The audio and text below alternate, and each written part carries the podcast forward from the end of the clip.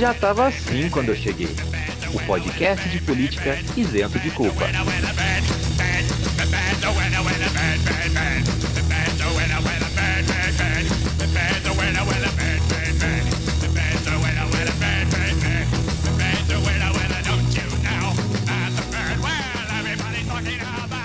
Salve, salve, meus queridos! Esse ano eu me vacino. Como estamos? Tudo bem?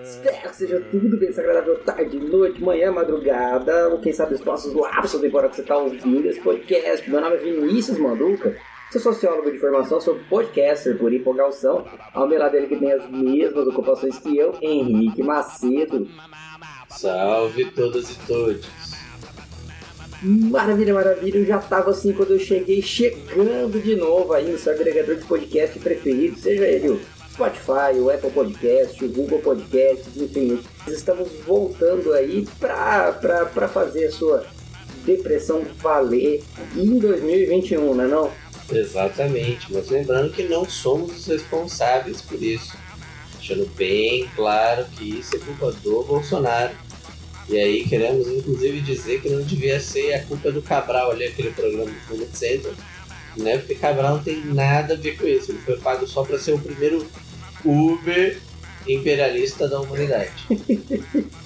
Lembrando que esse não foi o pior Uber que a gente já teve, um Uber também que deixa as pessoas no lugar delas e vai embora é o PSL. né? É... é... que também deu uma boa ajudada aí no processo de, de, de, de estragamento brasileiro. É, esse é foda.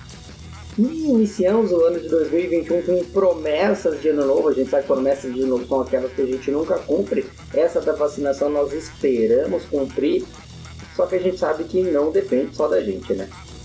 Exatamente. Infelizmente, depende de outras pessoas. O que nos deixa muito chateado, né? Porque gente nunca quer depender de um governo que mostrou pra gente o que é ser neoliberal de verdade. Ou seja, eu não foda-se pra você, pra sua vida.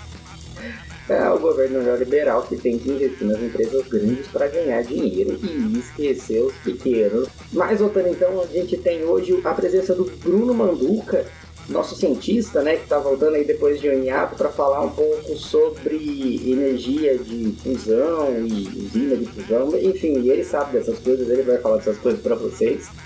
Temos também a participação do nosso querido amigo Gustavo Zapateira, no quadro Herdeiros da Lei Rouanet, e hoje a gente vai fazer aí um, um grande apanhado, né, de tudo que a gente perdeu, tudo que a gente deixou de falar nesse mês de férias e um pouquinho antes que a gente estava focado nas eleições também. Né, é, a gente quer ter férias, mas o povo não para, né?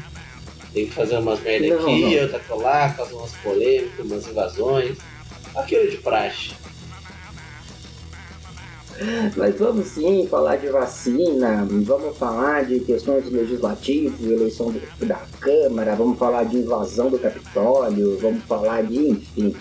Hoje a gente vai ter um programa bem recheado, como você pode perceber, é tudo que eles fizeram no verão passado. Bora passar raiva? É, bora. Tá começando então, já tava assim quando eu cheguei. Um podcast especialista em logística que esqueceu de comprar seringas. Bora nós! Bora! A iniciativa Podcasters Unidos foi criada com a ideia de divulgar podcasts menos conhecidos, aqueles que, apesar de undergrounds, têm muita qualidade tanto em entretenimento quanto em opinião. Por aqui você tem a chance de conhecer novas vozes que movimentam essa rede.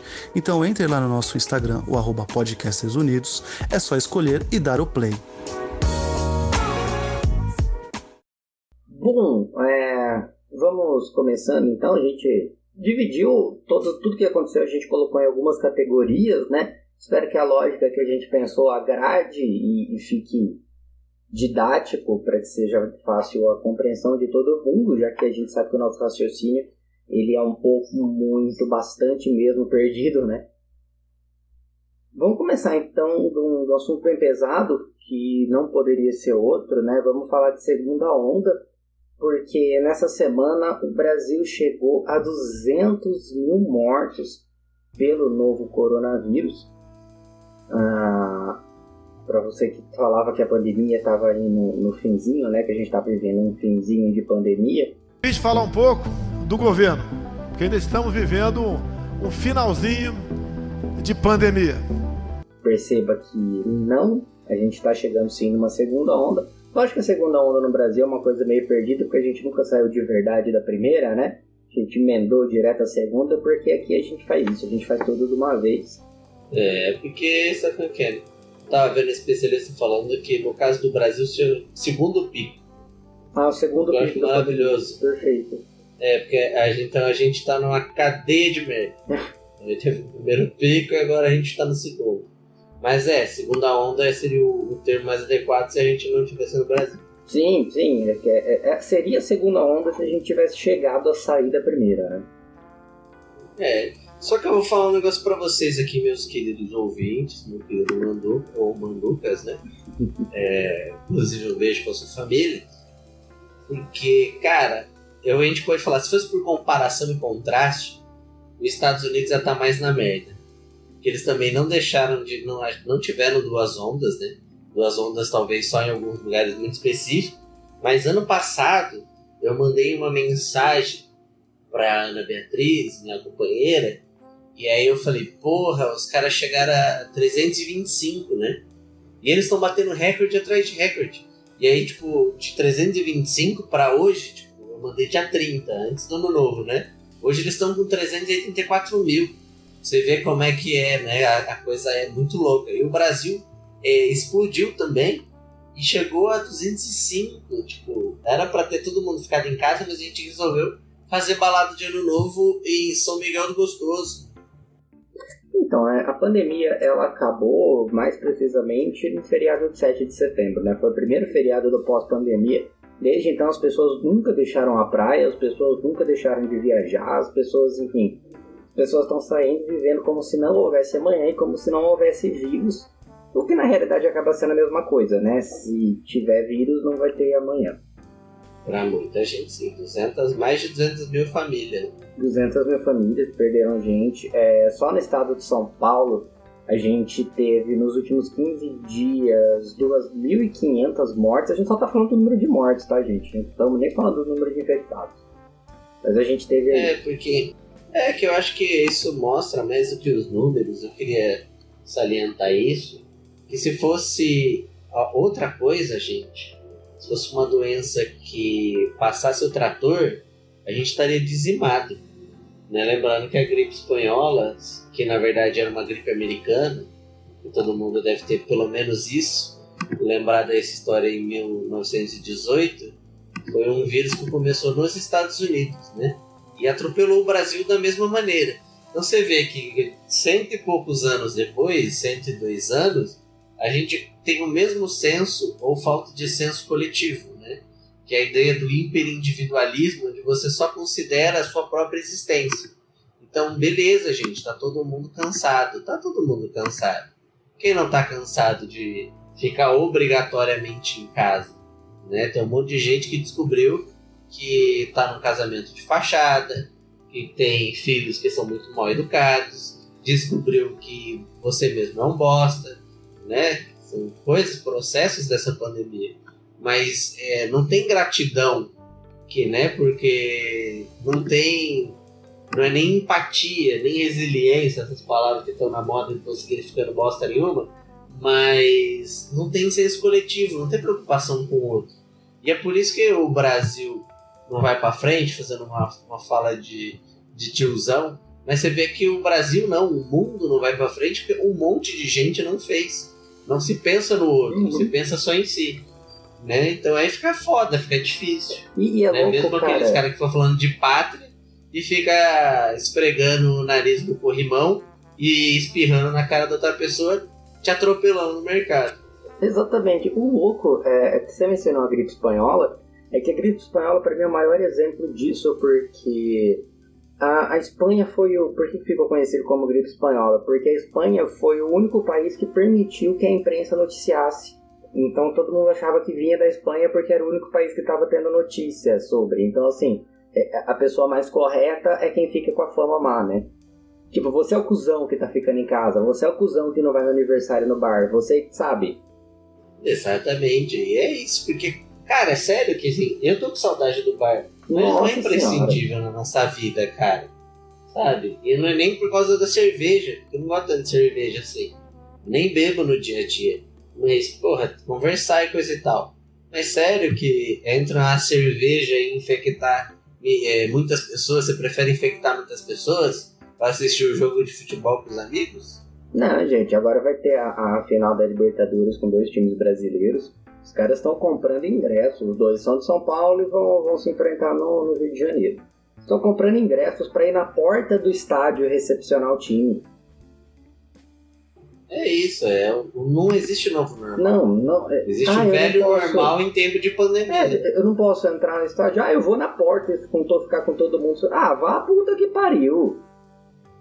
É isso em todas as torcidas, né? O São Paulo teve a mesma coisa contra o Grêmio. Uhum. Você tem um, um senso de amor por outras coisas que não é a vida, né? E aí a gente pode falar de necropolítica o quanto for, mas se você não entender que você tá fazendo morrer e depois você vai deixar morrer porque você tá cagando com as pessoas e depois a gente entra na vacinação, porra, aí não tem como, né? Aí são 200 mil pessoas. Uhum. E isso, para aqueles que não ligam para a vida, isso tem impacto é, direto, direto, gente, na economia de muitas casas. Você teve gente que parou de trabalhar porque morreu, ainda bem, né? Porque só faltava o capitalismo agora escravizar os mortos. É, você tem um impacto é, moral nas pessoas que vão ter que lidar com isso pro resto da vida. Você tem um impacto social por um monte de gente que vai deixar de ter com agregado experiência dessas pessoas. Tem um agregado psicológico fudido, né? Porque imagina quem infectou um familiar e vai pro resto da vida viver de culpa. Então você tem muita coisa ao mesmo tempo acontecendo, né? Tirando as comemorações que parecem fake news, né? Da reforma da Previdência, que parece que foi a única. O povo que foi o único beneficiado nisso tudo, né? E benefício no sentido mais sujo possível. Perfeito. Então, a gente tem. Lembrando que os países asiáticos, que foram os que fizeram uma quarentena mais ferrenha, eles também tiveram um menor impacto na economia, né? Países que tiveram maior impacto na economia foram os que deixaram a economia fluir durante o processo do, do coronavírus, né? E aí a gente descobriu a mão invisível fazendo. Se fudeu. É o que a gente sempre fala, né? A mão, invisi- a mão invisível do mercado, ela te estapeia pelas costas, ela não te aponta caminho nenhum.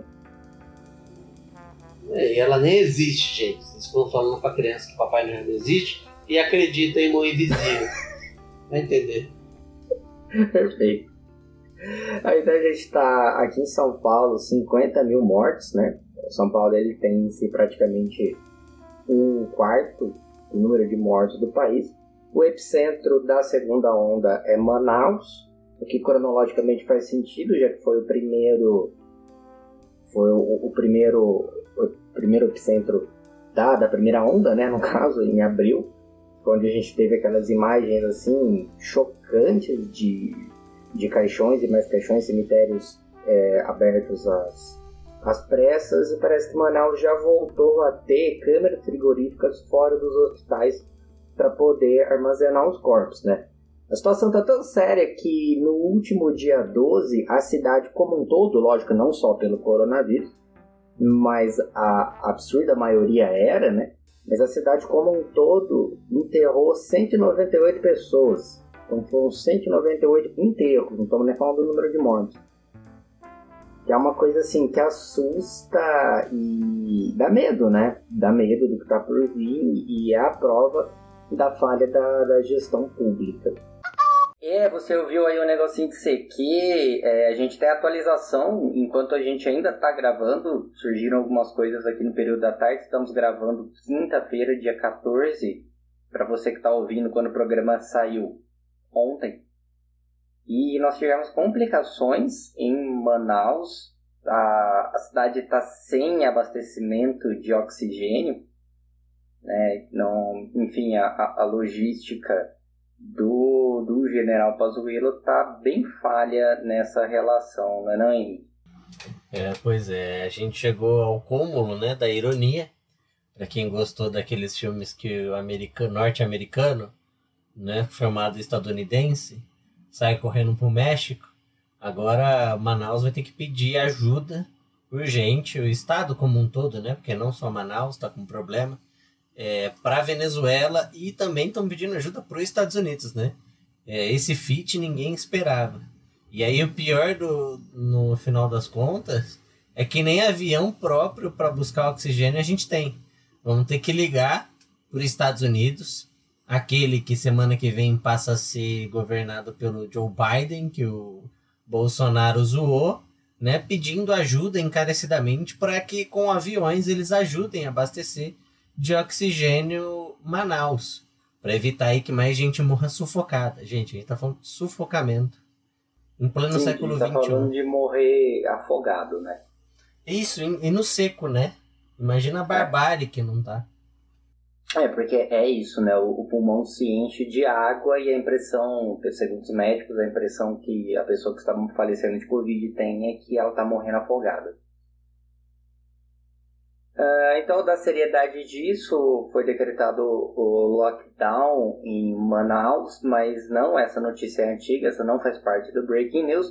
O nosso Breaking News é que após manifestação popular, o prefeito de Manaus decide revogar o lockdown da cidade sobre comemoração de pessoas ímpares da, da população brasileira, né? Então, a Bia Kisses, Kikis, já mal sei falar o nome dessa mulher, estresse que eu tô. O velho Gagá, Alexandre Garcia, o Donald Trump e Bolsonaro, quer dizer, o Eduardo Bolsonaro, que agora no seu perfil de Twitter ostenta a foto de Donald Trump, enfim. Essas pessoas têm sangue nas mãos, né? É, e eles devem comemorar mesmo, porque eles conseguiram, né? Tem milhares de pessoas aí para serem transferidas, milhares é exagero, mas muitas pessoas para serem transferidas para outros estados, já que não tem capacidade técnica de manter e dar, dar vida para essas pessoas. Mas que bom que a economia vai funcionar, mesmo que seja para mortos, né? Uhum, tal qual a economia funcionou no final da Primeira Guerra. exatamente.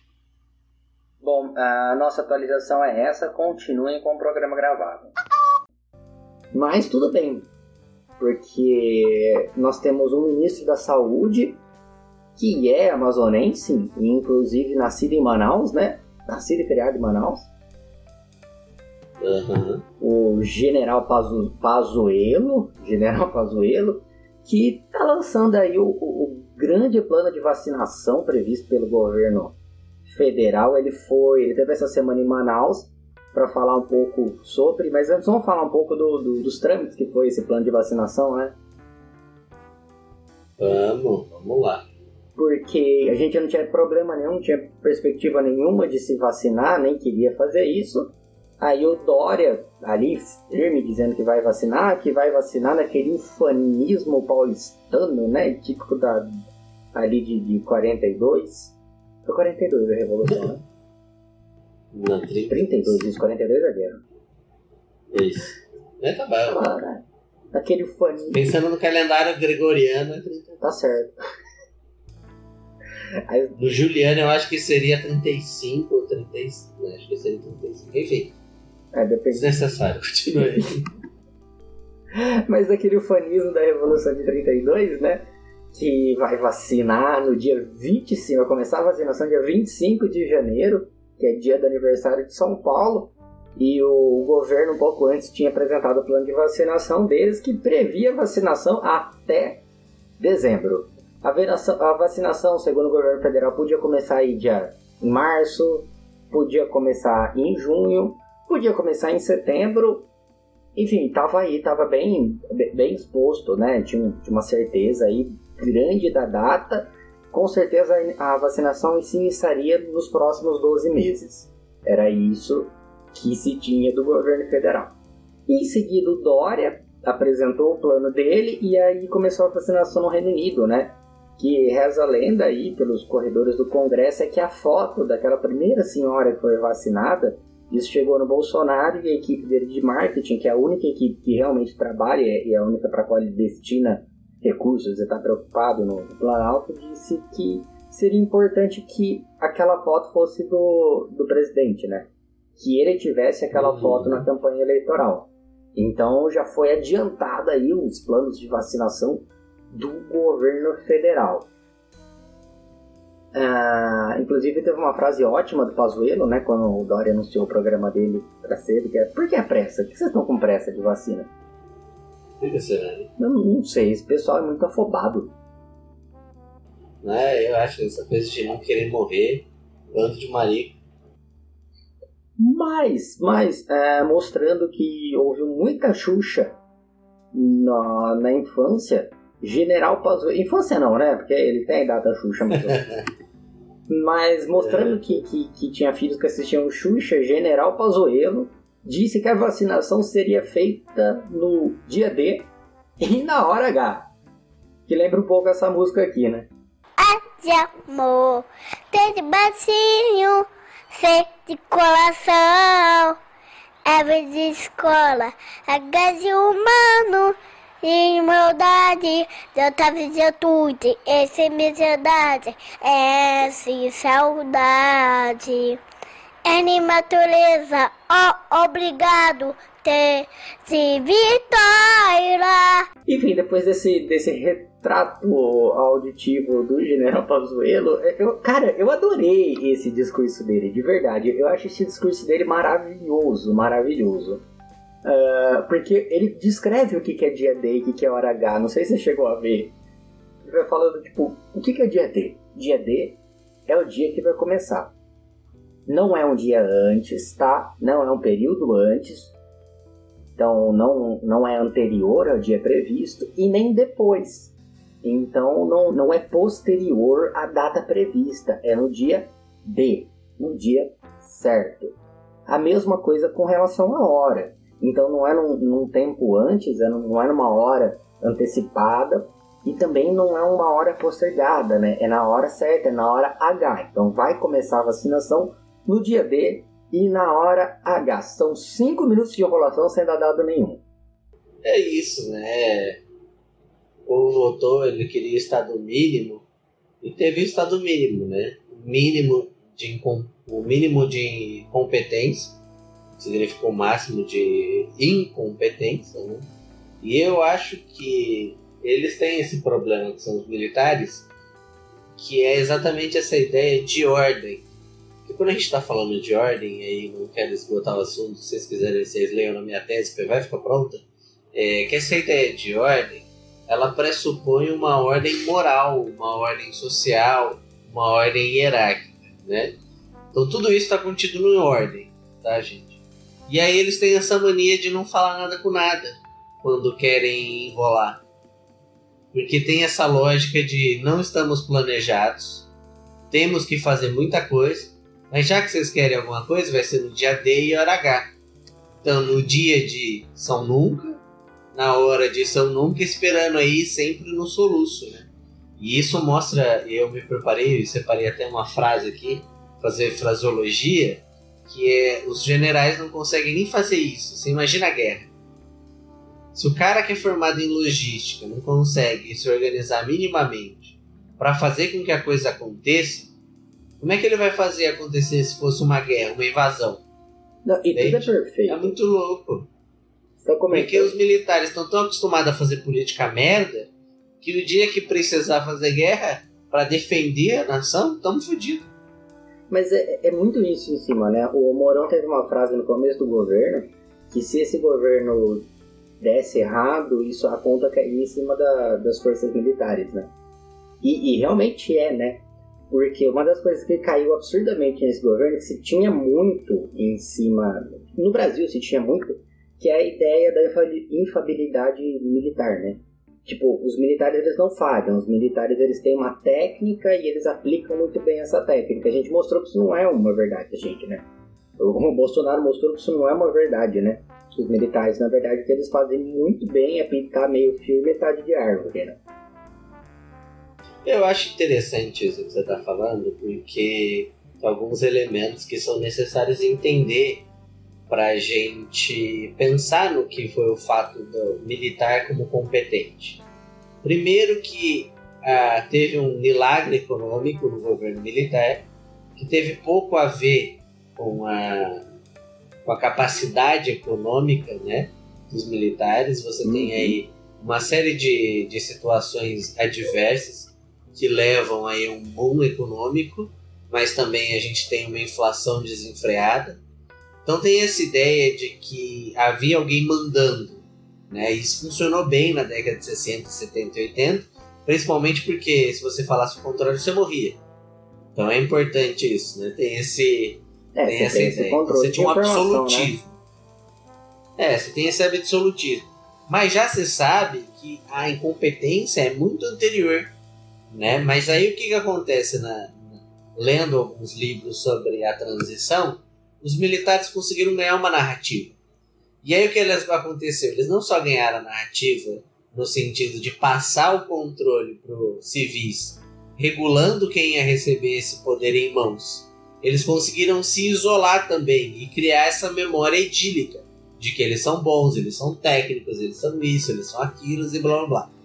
Só que aí o que acontece? Eles, até aí eles estavam exercendo o papel da monarquia inglesa, de qualquer monarquia que é regulada com parlamentarismo. Você funciona como uma mera imagem. Então você tem que ficar afastado o suficiente para que ninguém te olhe na minúcia e entenda e veja seus defeitos. Agora eles resolveram fazer o quê? Eles compraram a própria mentira de que estavam isolados, né?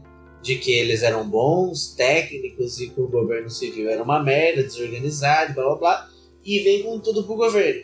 Aí a gente vê a minúcia, eles perdem esse caráter idílico, isso em tese foi bom, mesmo a gente se ferrando, mas em tese foi bom porque eles vão, pro, vão pra terra e a gente vê que eles são como qualquer outra pessoa, inclusive empresa, porque também funciona isso na empresa privada, né? O povo acha que a empresa privada é maravilhosa porque não conhece na minúcia, no detalhe. É, acha que empresa privada é boa por si só e não é. E aí você vê os dois, esses dois universos, Paulo Guedes e militar, se unindo a ponto de mostrar a total incompetência de fazer qualquer gestão.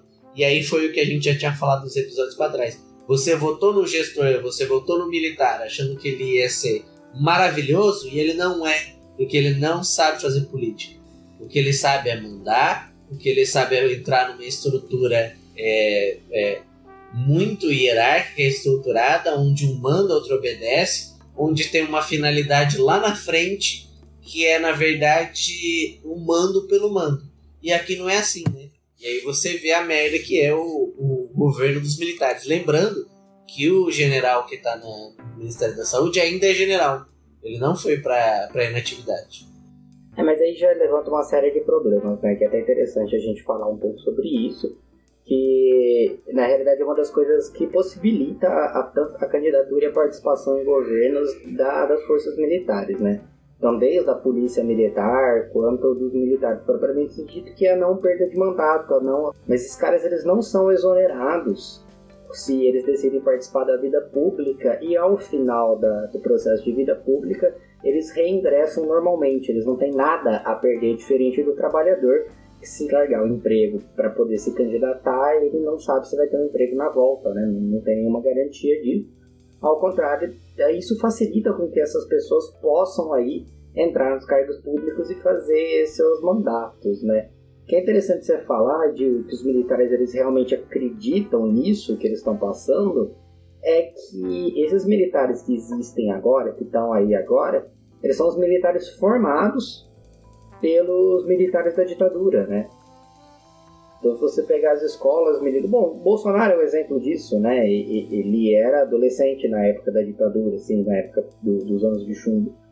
E aí, quando ele passou do período de formação militar, ele foi formado por militares que estavam na guerrilha do Araguaia, né? Que colocaram nisso para ele, que o Estado é desorganizado e tal.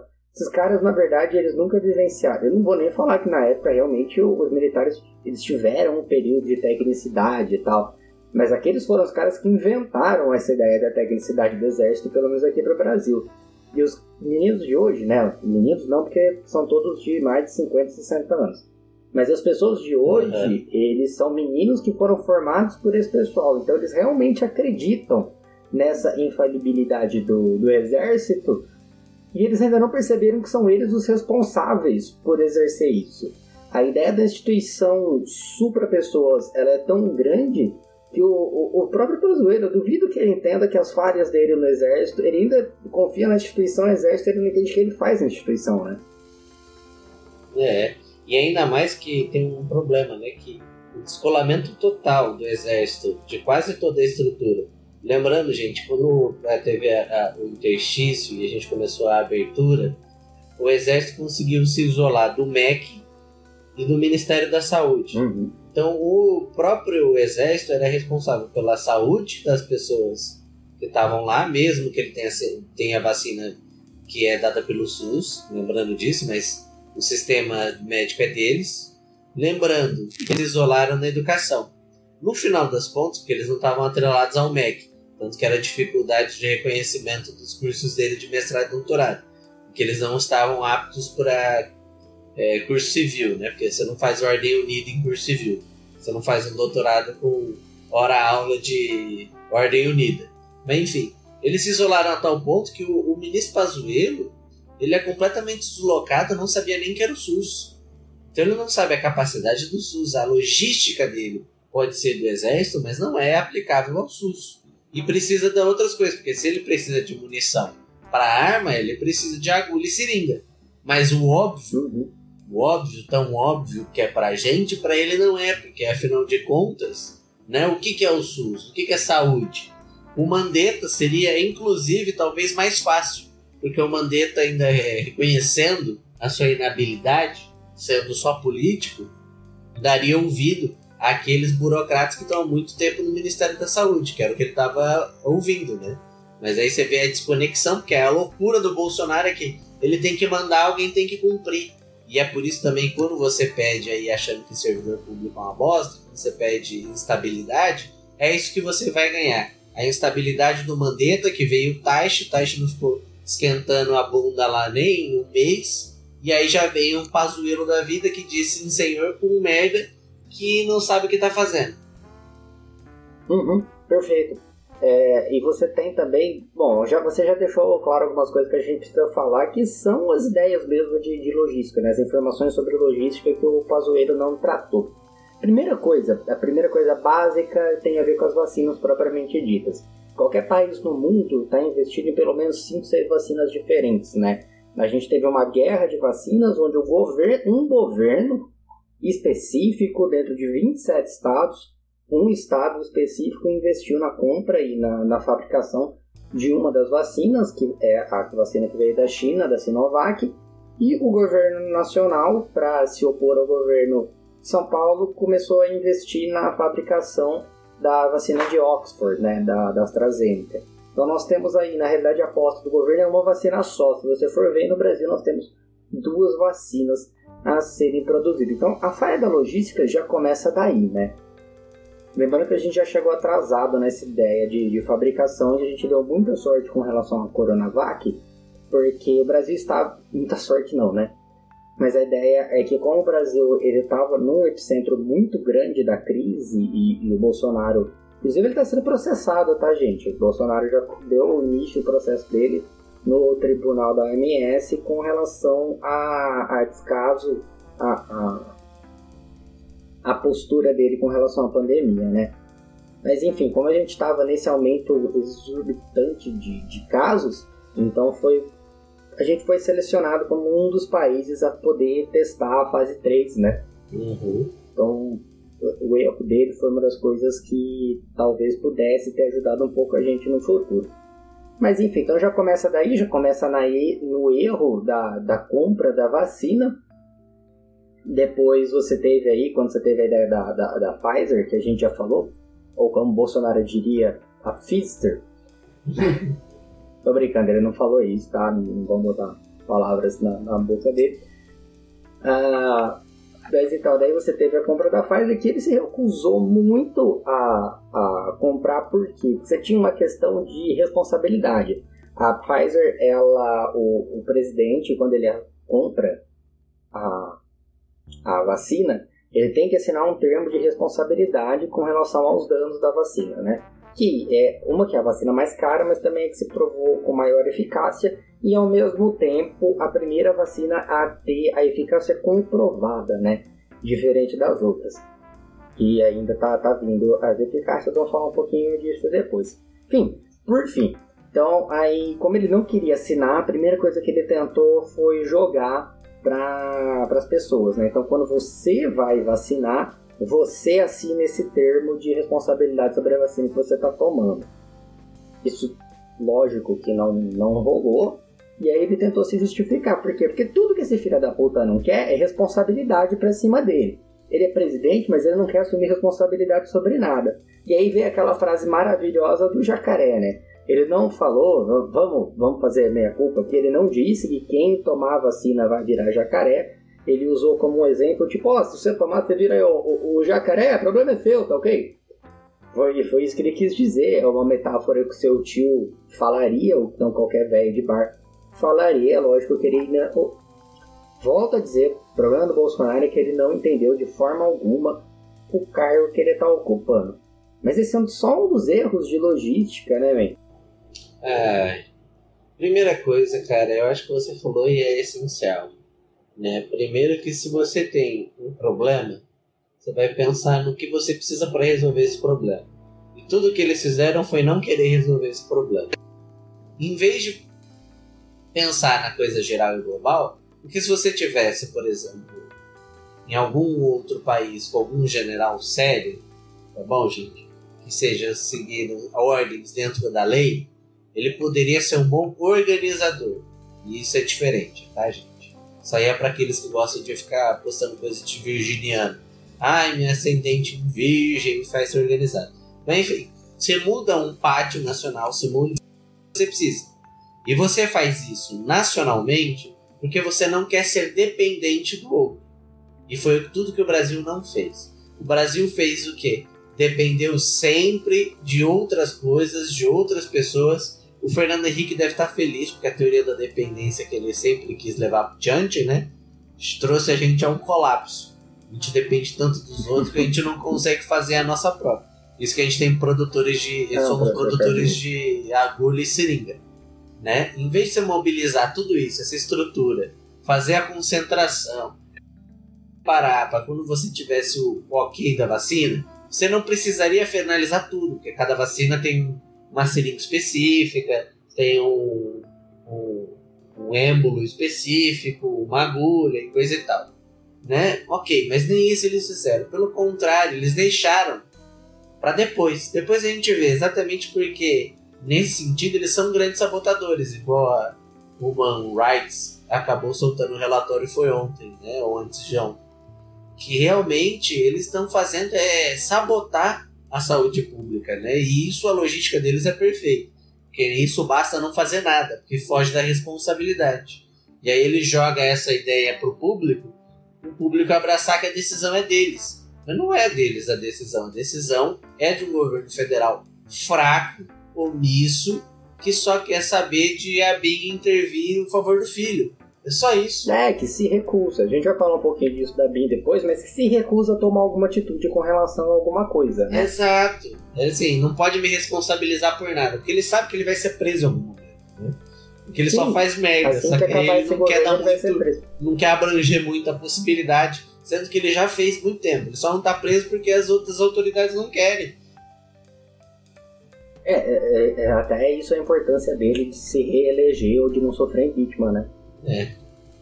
Pra não ser preso. Bom, mas prosseguindo, é, ainda nessa questão de logística, depois de resolvido mais ou menos essa coisa da vacina, né? Lembrando que o número de vacinas que foram compradas são pífios, né? É só para justificar uma vacinação antes do, do Dória. Uhum. Tipo, não, não é uma avaliação, não, é, não vai ser uma vacinação eficaz essa do governo, pelo menos não nos termos que eles estão anunciando, né? Sim. Interessante é que eles, os dados que eles estão, que eles mesmos estão anunciando, já nos permite dizer que não vai ser uma vacinação eficaz. Ninguém está dizendo nada com relação a eles, que ninguém está agorando nada. A gente está falando a partir dos dados que eles, que eles mesmos estão anunciando. Mas, enfim, depois dessa questão da, da compra da, das vacinas, teve a questão das seringas, né? Que aí foi maravilhoso. Quando o governo anunciou que ia começar a vacinar as fábricas de seringas e agulhas do país disseram, mas como assim? Vocês não me falaram nada, cara? Que é legal. Não é né? só. Se o Bolsonaro fosse tão contra a política de redução de danos, ele teria estudado que uma das práticas da contenção da AIDS dos anos 80 foi a distribuição de seringas descartáveis para usuários de heroína. porque aí você não tinha seringa compartilhada. E essa questão da seringa compartilhada, a gente sabe que isso é perigosíssimo com relação à saúde, mas é o que tudo indica que vai ter, né? Não, ninguém falou que vai ter isso, mas a gente não teve uma compra, não teve uma encomenda e uma possibilidade de fabricação de seringas e agulhas para a aplicação dessa vacina. Então, aí já teve várias coisas, né, cara? Eu acho que tem muita coisa legal da gente citar sobre isso, é, porque tudo é maravilhoso, né? Então vem desde a... É, então, assim, vem desde, tipo, da não, de não falar que ia fabricar, só que, assim, ao mesmo tempo as fábricas, elas não pararam, então a gente teria... Então, a gente talvez tivesse um estoque de, de vacina se o governo tivesse demorado três meses para desautorizar a compra de seringas pela OPAS, né, pela Organização Pan-Americana de Saúde. Foram compradas 40 milhões de seringas para os países aqui da, latino-americano, sobretudo o Chile. O Chile já tem seringa para vacinar três vezes a população deles, né? É e a gente aí tá, tá sem qualquer possibilidade. Então é, é, muito engraçado. E depois, bom, é a ideia do livre mercado, né? O livre é. mercado a gente sabe que vive por demanda e procura. Então, quanto maior a, a demanda, maior o preço. Aí o Bolsonaro teve a pachorra de falar que não vai que não vai comprar seringa agora porque o preço tá superfaturado. Eu só queria pontuar mesmo, o que você falou, da questão da compra coletiva, lembrando que é o que muita gente está fazendo. Então a União Europeia se juntou para fazer uma compra coletiva para fazer uma imunização geral da população enquanto bloco. Né? Você tem aí o problema do Brexit, e aí a própria Inglaterra, sozinha, mas ela tem condições hoje de fazer o que ela precisa fazer. No caso do Brasil, a gente quis fazer imitar o Boris Johnson, quis imitar o Trump, quis imitar é, outros países que se isolaram, mas na real esse isolamento vai trazer um outro problema, né? Que é exatamente a ausência da possibilidade de fazer compras como bloco. Porque a gente se achou autossuficiente se achando que não é, né? E aí nos vemos isolados com um problema a ser resolvido e que na verdade quem poderia nos ajudar não vai mais nos ajudar porque vai dar prioridade para aqueles que são fiéis a um bloco e que tem aí é, formas de ajudar uns aos outros, né? Que tem a capacidade política de fazer isso e se enxergar como um bloco, né? Muito importante. Tem até o caso da Índia, né? Oi? É, é interessante do caso da Índia que o Brasil pediu algumas doses de vacina e seringas numa fábrica da Índia. E aí o governo indiano vetou, né? Fala, como assim? Nós estamos tá precisando aqui, como é que vocês vão comprar da gente, né? É, exatamente. Outra coisa, né? Lembrando que o Brasil fez de tudo para se isolar, só que não fez nada para garantir que o isolamento fosse autossustentável, né? E aí você vê que bizarra situação que chegamos. Então podemos sim ser um dos últimos países por um sistema que podia vacinar e terminar em seis meses é, uma vacinação geral, fazendo o mínimo possível para garantir uma ampla cobertura, chegamos ao ponto de que na verdade podemos ser um dos últimos países é, no que se chama de Ocidente a conseguir fazer um plano e cumprir esse plano de vacinação. E o que atrasa uhum. a economia, tá, gente? Por isso que os, os mercados vão ficar puto, porque exatamente se você não põe a vacina, você não tem a circulação. Porque empregado morrendo não tem. É, morto não, de morto não se extrai mais valia, né? Então é assim, vai. É, morto não compra. É, nem compra. Morto nem compra nem trabalha, né? É importante a gente falar isso. outra coisa que você falou, do que você estava falando, eu lembrei que a ideia de cada vacina tem um tipo de seringa, um tipo de agulha tal. A gente está investido em apenas um tipo de, de seringa, um tipo só de agulha, alguma coisa assim, tá? É, é, importante falar isso também. A gente tem essa mania de investir uma coisa só, em, um plano maior. E, bom, é. Mas é o vício, da, é, o vício da, do agro, né? Oi? É o vício do agro. É o vício do agro, é. A gente vive de monocultura até hoje, né? É. Bom, ainda em cima disso, né, que são alertas populacionais que a gente tem que falar, tá tendo uma campanha anti-vacinação, são duas campanhas que o Bolsonaro tá propondo, uma é anti-máscara, a outra é anti-vacinação, teve aí, ele fala de você pegar um, um oxímetro e medir a, a, o oxigênio dentro da máscara, talvez seja melhor, ele não sabe, ele fala, eu, Quer dizer, o cara fala que não sabe, tá só dizendo coisa aí porque ele sabe que a população dele vai acreditar. Mas ele mesmo fala que ele não tem estudo e tá falando merda por quê, cara? Por quê? Agora, mas a, a, eu acho que a grande. para coroar. Vamos falar coroar ainda, né? Porque a gente não sabe a próxima merda que ele vai fazer. Mas a cereja do bolo, por enquanto, depois de tudo que ele fez nessa pandemia, ele falando que não vai tomar vacina. Começou com a, com a briga com o Dória, falando que não vai tomar vacina chinesa. Ele tá falando, é meu direito, é meu corpo, eu tenho, eu sou a pessoa que decide sobre isso, eu não quero correr esse risco tal, né? Tá tirando ele da reta. Mas sobre dados, o Datafolha publicou em agosto dizendo que 9% da população brasileira não queria se vacinar, né? O que a gente consegue uma taxa aí de imunizado suficiente, talvez, com esses 9%. Depois das falas do Bolsonaro, em dezembro saiu outra pesquisa da Datafolha em que 22% da população brasileira disse que não precisa se vacinar. Então já é mais que o dobro da, da, primeira, da primeira época da pesquisa, ou seja, as falas do presidente interferem diretamente na população burra que segue ele e a gente já tem aí os 30, tradicionais 30% de apoiadores dele, são as pessoas que, que, que vão acabar não tomando essa vacina. Então é. É sádico, né? É. E aí, velho? Qual é o problema de votar em alguém que não tem conhecimento de bosta nenhuma a não ser fazer rachadinha? É isso tudo aquilo que a gente avisou em 2018, não é só falar eu avisei. É um cálculo para o futuro, né? Porque é isso que vai acontecer em 2022 na disputa. A gente está desenhando, porque o Bolsonaro nunca saiu de, do palanque. Né? E é isso, ele faz o máximo possível para levar as pautas dele de ignorantismo e obscurantismo adiante.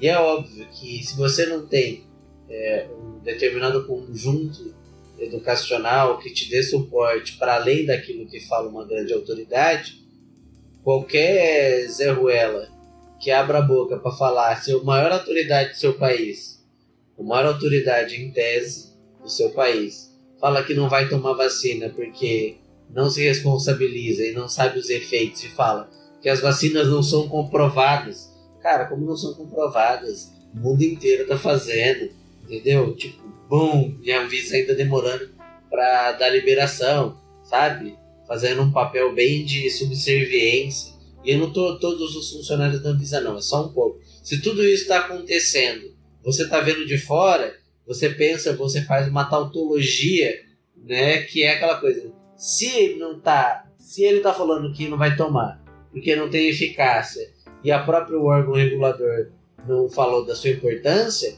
eu não vou tomar também. E se tá falando que eu não preciso tomar vacina porque eu já peguei, eu não vou tomar também. Então você vê que ele sabota o tempo todo porque ele faz de propósito, né? Que é a ideia de que, tipo, olha, gente, tá tranquilo, isso é microchip, isso é jacaré. Enfim, é essa merda que ele faz, né? Que é sabotar. É isso que ele faz, ele sabota, sabota, sabota. É, sabotagem. Aproveitando que você falou da Anvisa, a gente vai ter uma noção agora do que vai acontecer com a Anvisa, se a Anvisa vai ser ou não instrumentalizada agora nessa aprovação de vacinas, que tá todo mundo com medo, né? Os resultados saem agora no domingo, já saiu a eficácia, já saiu a eficácia, né? Foi uma coisa que o Dória enrolou muito para soltar, mas saiu a eficácia da Coronavac, então 70, que é uma eficácia que dos vários cenários ela varia de 50% a 70%, a imunização total, é a taxa de 50,58% ou 50,8%, um negócio assim, tá? não, lembro agora. Mas a de você não morrer de coronavírus é 100%, tá? Então se você tomar a vacina do Coronavac, você tem 100% de chance de não morrer. Exatamente. E sobre você falou aí da eficácia, eu acho que é interessante aí, que eu não vi inclusive porque eu tô acompanhando várias coberturas, mas eu não vi ninguém falando que é óbvio que a hora que chegou a 50,4, depois de tanta fala merda do presidente, depois de tanta xenofobia, por causa que vem da, da China, considerando isso tudo, qualquer 50,4 comparado a uma eficácia da Pfizer, que aí as pessoas comparam números, não adianta todo mundo querer fazer de última hora uma ode a uma comparação de estudo, falando que é impossível comparar por causa de amostras diferentes, tecnologias diferentes. Gente, depois da guerra da vacina é impossível. Porque o que vai falar é o seguinte, ó, a de Oxford, que aí o povo fala Oxford, mas eles esqueceram que estão no mundo globalizado e é produzido na Índia. Aí descobriram também que é produzido numa fábrica da Índia, né? enfim, que é do lado da China, né? Enfim. Depois disso tudo, o Dória é óbvio que ficou com o na mão de soltar. O que seria normal lá na frente, né? Que seria algo normal, falar assim, olha gente, a eficácia é tanto, se a gente tivesse num ambiente de temperatura e pressão ok, nossa, esse 50% tinha sido soltado logo no começo. Mas ainda por cima, quando você tem tanto ataque, eles falam que fazer uma, uma guerra de, de narrativa. Então eu vou soltar primeiro 78%, depois eu certo 50%. Mas o que falhou de qualquer jeito, porque a falta de transparência não ajudou no processo. Né? Inclusive porque a Coronavac deu uma porcentagem muito maior na Turquia, né? que é de 70 e poucos por cento. Mas enfim, são outros grupos. Aí a gente tem toda a divulgação científica que é importante né, a gente ter, mas é óbvio que nessa guerra de narrativas, soltar 50% ia dar merda. Principalmente com a xenofobia contra a vacina. E aí você tem essa diferença também é, com relação aos diferentes países, como são aplicadas, as diferenças populacionais que variam desde alimentação ao contato com outros vírus, né? E o que é você Tava vendo aqui o cara que sempre vai no Globo News, estou acompanhando também vários jornais, mas um deles é o da Globo News, que é o, reitor da Universidade Federal de Pelotas, que eu acho que é infectologista, ou enfim, ele é lá, alguma coisa da Universidade Federal de Pelotas, ele falou que inclusive o, o que é considerado caso de contaminação por Covid é muito diferente em determinado, de país para país. Então pode ser que haja, entende? Uma diferença tão enorme que aí, por exemplo, a Turquia não considerou é, corrimento do nariz como um caso de Covid. Então esse tem uma eficácia ah, diferente. entendi. Então, assim, é, as pessoas... já muda também a eficácia. É, e aí muda a ideia, porque você vai jogar no, no seu dado uma análise diferente. Então você vai falar, não, isso não é Covid. Bom, se isso não é Covid, já aumentou a eficácia da vacina. Aqui no Sim, caso brasileiro, se você parte do pressuposto que qualquer sintoma, mesmo que seja diminuto, é um sintoma de Covid, aí já muda, né? Não, realmente, esses dados realmente já, já dão algum avanço, né? Sobre essa diferença de vacinação, além do que tem o histórico da, das populações também. Mas agora, só para fechar o negócio da Anvisa, que ó, quando a gente vai descobrir se tá ou não instrumentalizado e tal, qual que é o grande medo? O presidente da Anvisa o Antônio Praga Torre, naquelas primeiras manifestações, lembra, contra o, os outros poderes, a tentativa do Bolsonaro de dar o golpe, ele estava presente. Então estava ele, o Bolsonaro e o Paulo Cintura. Sim. Isso! Cheio de saúde! Saúde é o que interessa, o resto não tem pressa! Isso no meio já da pandemia de coronavírus, onde já estava todo mundo com medo, enfim. Então. É, vai ser difícil mesmo, né? Porque além dele, o centro-chefe, mas é, é, é legal falar que a pandemia foi um, um, diferencial, né? Ele mostrou, é como se fosse jogar um contraste dentro de um sistema funcional, né? Vou dar um exemplo funcionalista. É como se fosse um corpo. E aí a gente descobriu que tudo que ele fez com o IBAMA, que ele fez com a ABIN, que é começar a tirar os cargos de, daqueles que podiam começar a substituir por pessoas obedientes, por militares, por pessoas que, né, que seguiriam é, o desejo pessoal e não a lei, né? E aí a gente descobriu que a Anvisa é uma delas, que é exatamente sofrer um ataque global, tirando pessoas que eram essenciais e que era para seguir o trâmite normal, alheio a uma coisa de governo, mas sim uma política de Estado, né, protocolos e coisa e tal, que seria um país sério, onde, por exemplo, o presidente tem que se aconselhar e não mandar. Vejam só a diferença. Né? O presidente vai falar: oh, eu quero vacinação. Aí tá todo mundo falando assim: ok. Aí vai lá no corpo técnico, pau, explode, os caras fazem acontecer. No caso do Brasil é o contrário, né? ele falou assim: não quero vacinação. E aí ele colocou todo mundo de, de, dali de uma cadeia de obediência, colocando pessoas em cargo comissionado, que vão falar amém. E aí, parabéns para quem votou no, no 17. Uhum. É, não só quem votou no 17, né? Quem votou no 45 também. Porque agora acho que essa coisa da Anvisa e a possibilidade de não aprovar a Coronavac, isso entra no nosso novo tópico, né? A categoria Bolsodória. Bolsodória. Acho, acho importante a gente falar Bolsodória, acelera São Paulo. Conversei com ele por telefone, ele é uma pessoa de bem, com boas intenções. Ele sabe que tem que ser um pacificador do Brasil. E nós aqui em São Paulo, com a nossa eleição, vamos ajudar Bolsonaro a pacificar o porque foi a campanha, eles sempre foram parceiros políticos, eles sempre tiveram a, o discurso similar, certo? O discurso dele na campanha presidencial foi muito parecido, eles sempre estavam de encontro, sempre estavam conversando. É, inclusive você tem uma, uma você tem uma imagem ótima, né? Que a Joyce Hasselman ah, é ótimo aquilo. A Joyce Hasselman junto com o Dória passando o celular para ele para dar parabéns pela eleição do Bolsonaro, assim, é, é fenomenal. Parabéns pela eleição. Teu irmão mandou um para mim aqui, viu? Teu irmão foi um deles. Ele mandou mensagens aqui para mim, foi muito legal, viu? Fala prefeitão. Olha, é. muito, muito legal. Bolsonaro, é. Bolsonaro. Tá bom. E vamos juntos, viu? Vamos juntos. Eu vou dar uma coletiva de imprensa agora aqui e já vou falar de você, viu? E olha, peraí que tem uma pessoa que te adora. Tá bom, não, vou falar assim. E tem uma pessoa que te adora, que tá aqui do lado, que é a Joyce Hasselman, essa guerreira Peraí que ela vai te dar um beijo, peraí, peraí. Ei, 01, tudo bem? 01. Parabéns, viu? Parabéns. Lindo, lindo. Lindo pro Brasil, lindo pra São Paulo, viu? Deus te abençoe. Vamos que vamos. Beijão, beijão. Tchau, tchau.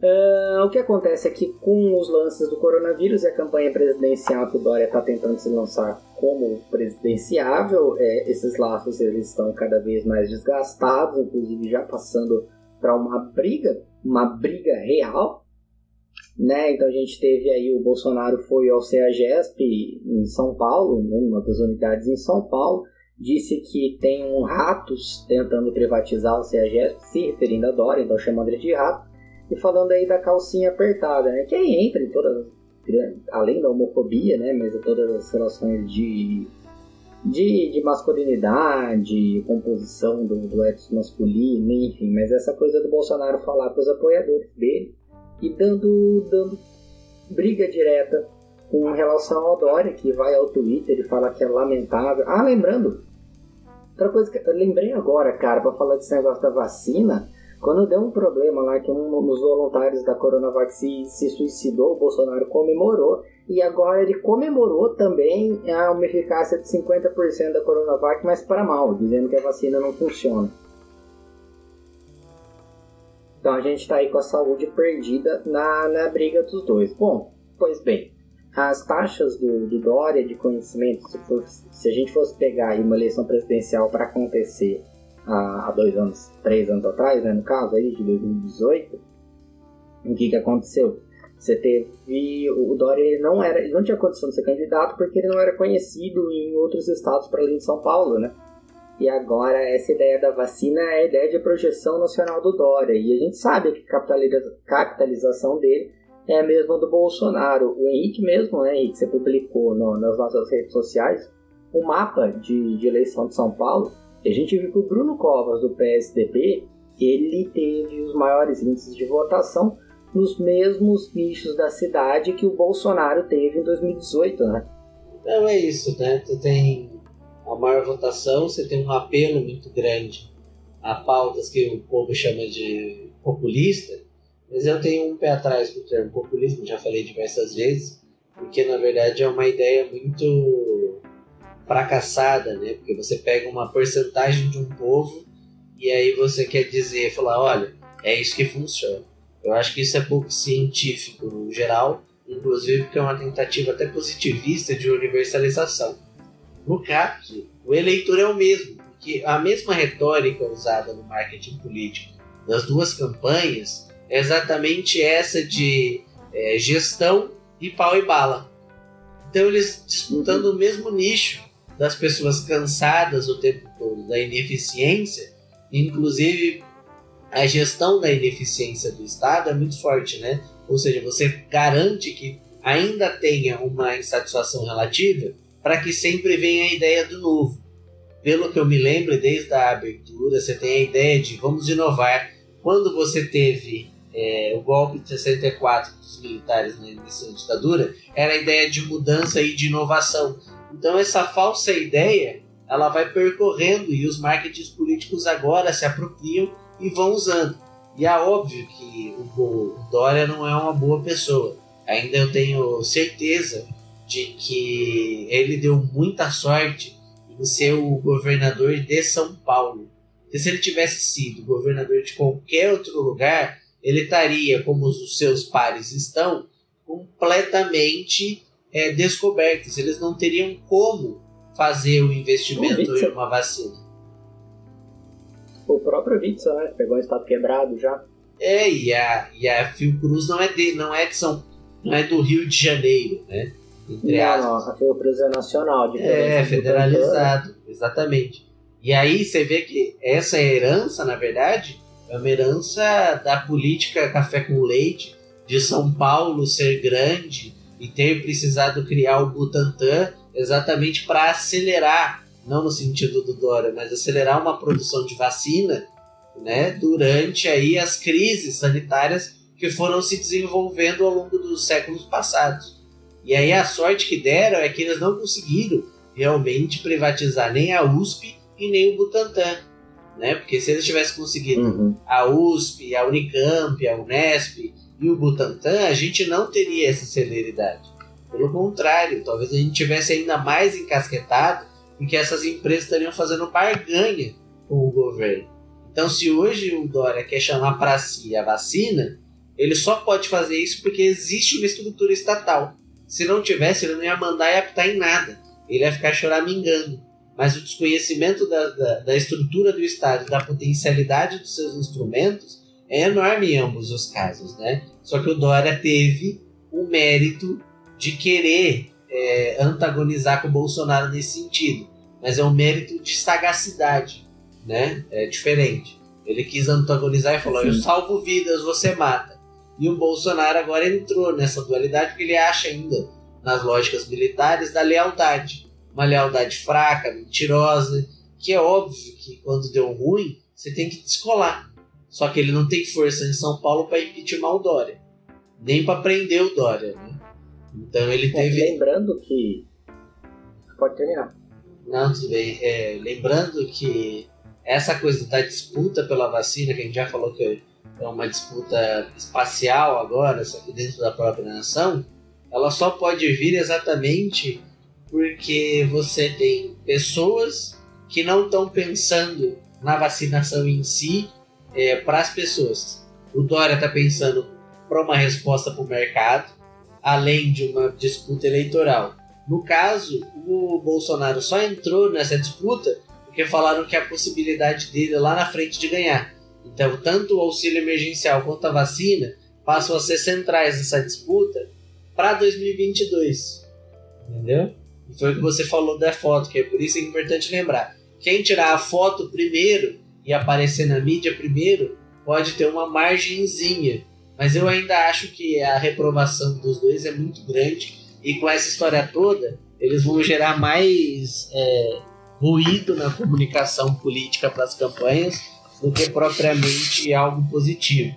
Inclusive o Dória, porque a sua gestão, por mais que tenha sido meia boca e muito melhor do que fazer nada que nem o Bolsonaro, né? Porque aí é muito melhor. Você faz alguma coisa é melhor que não fazer nada. Uhum. Mas você pode ver que ele ainda vai sair desgastado porque foi passear em Miami, ele foi brigar com outros governadores, ele não vai conseguir é, apoio porque ficou falando de São Paulo, São Paulo, São Paulo, e não negociou com outros governadores que começaram a ficar enciumados, né? Ficaram enciumados sobre o plano de vacinação de São Paulo, né? Então aí você vê que ele já desgastou e provavelmente não vai ter tanto apoio para se lançar candidato.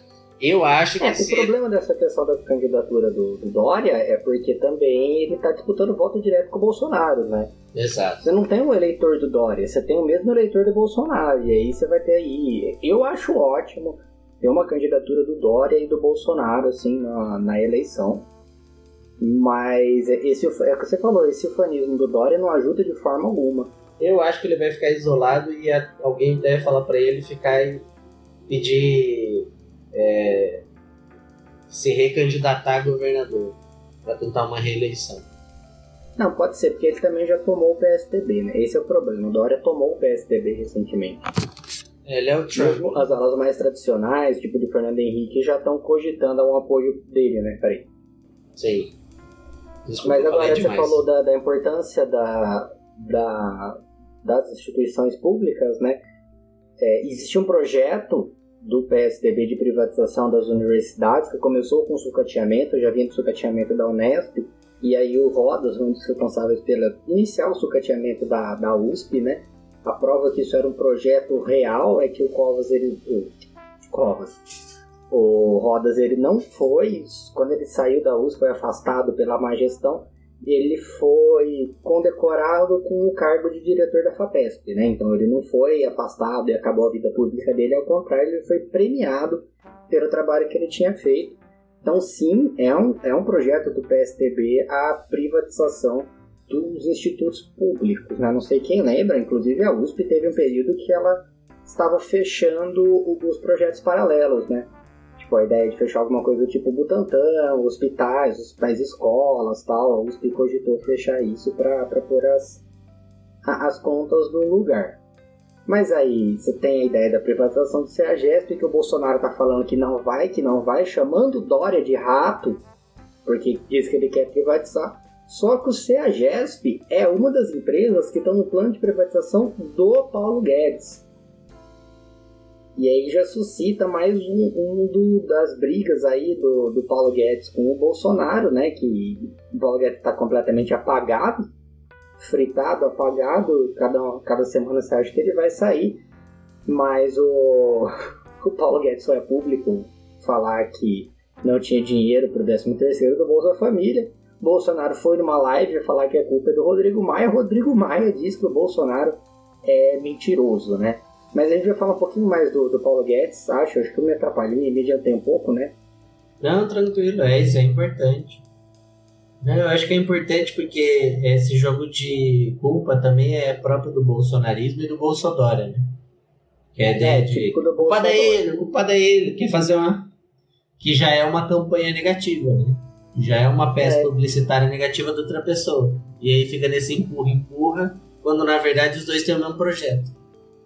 Mas eu acho que então, para fechar essa questão, aproveitando que você falou que não dá para pedir impeachment do Dória, na live de Natal, a live de união, né, de tempos de, de aproximação dos povos, Bolsonaro criticou o fato do Dória ter endurecido as medidas da, da pandemia e viajar em Miami. É claro que, como você mesmo pontuou, isso já foi horrível.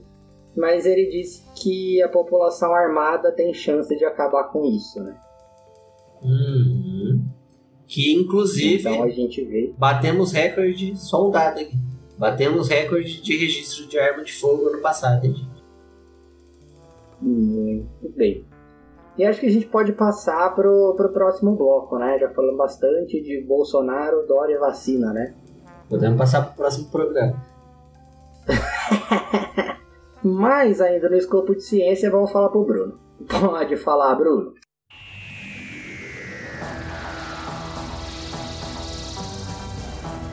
A vida, o universo e tudo mais. Ei, gente, tudo bem?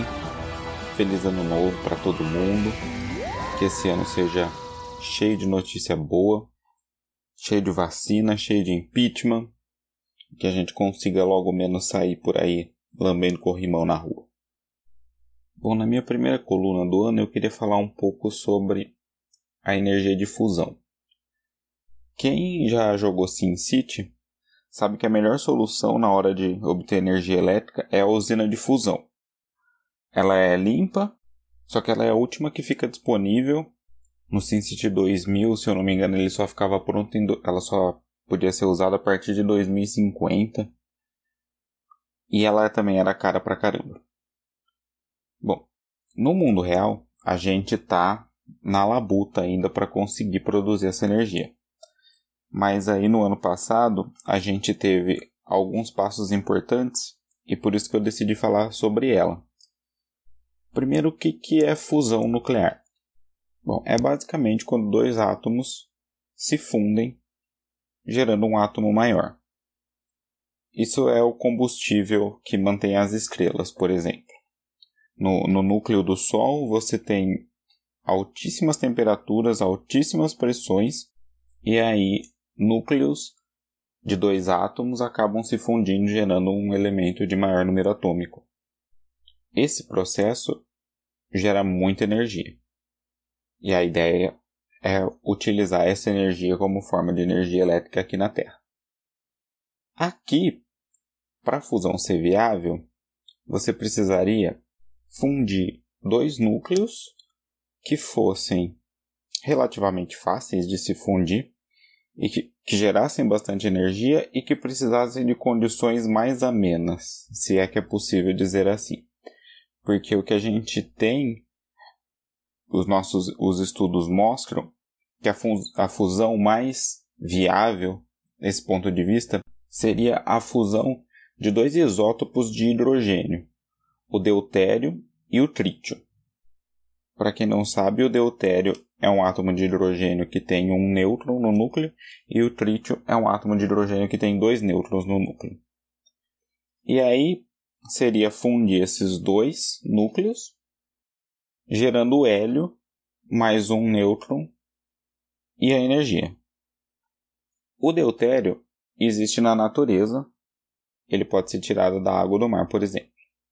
O trítio é bem mais raro mas ele pode ser produzido no próprio reator através da quebra de um átomo de lítio. Um átomo de lítio pode ser quebrado com esse nêutron que sobra da fusão. Esse nêutron quebra o átomo de lítio, formando trítio no próprio reator. E por que, que a energia de fusão é esse santo graal das energias limpas? Porque ela usa basicamente o hidrogênio e o lítio como combustíveis, que são elementos extremamente abundantes na Terra, que não, não vão faltar por alguns milhões de anos. O subproduto é o gás hélio, que é um gás inerte, não contribui para efeito estufa, não causa nenhum problema, é uma energia que não depende de combustível fóssil, não contribui com nenhum efeito nocivo ao meio ambiente, gera uma quantidade imensa de energia e, além disso, é extremamente segura. O trítio é sim radioativo, mas ele é formado e consumido no reator bem rapidamente e a meia-vida dele é bem pequena. E ele não é um material capaz de gerar a reação de cadeia e as explosões que a gente vê numa usina de fissão nuclear quando dá algum problema. Bom, mas para que a fusão aconteça, esses átomos, ou esses núcleos, precisam estar em estado de plasma, que é um gás ionizado. Quando a temperatura fica muito alta, os elétrons se separam do núcleo e aí a gente tem o plasma. Só que no caso, o plasma para acontecer a fusão, ele tem que estar em mais ou menos 150 milhões de graus Celsius. Também ele precisa estar tá bem denso, porque os núcleos vão se fundir se eles se chocarem. Então, quanto mais denso, quanto mais condensado esse plasma tiver, maior a chance de choque entre os núcleos. Então, assim, a gente é possível imaginar, né, como é difícil conter um, um plasma que é como se fosse um fogo, a 150 milhões de graus Celsius no menor espaço possível. Dá para imaginar que não é uma tarefa fácil, né? E esse foi um dos avanços que me levou a fazer essa coluna hoje.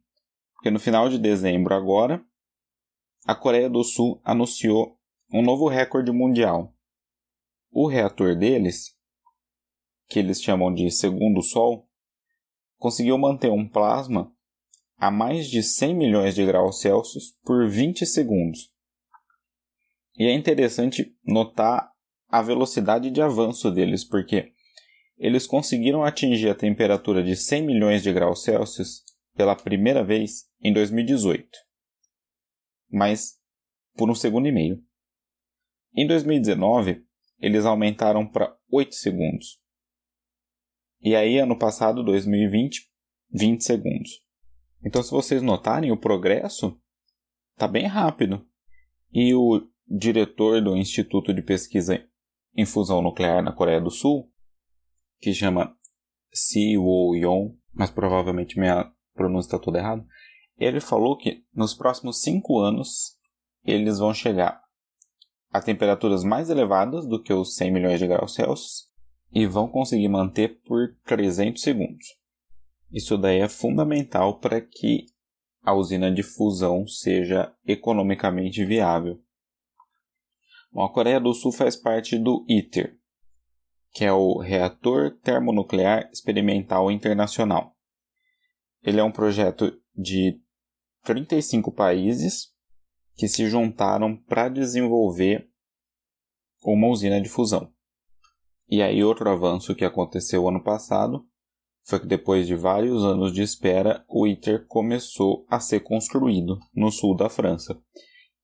É, a formação dele começou a ser discutida em 1985, mas só foi fundado oficialmente em 2007 e agora começou a sair do papel em 2020.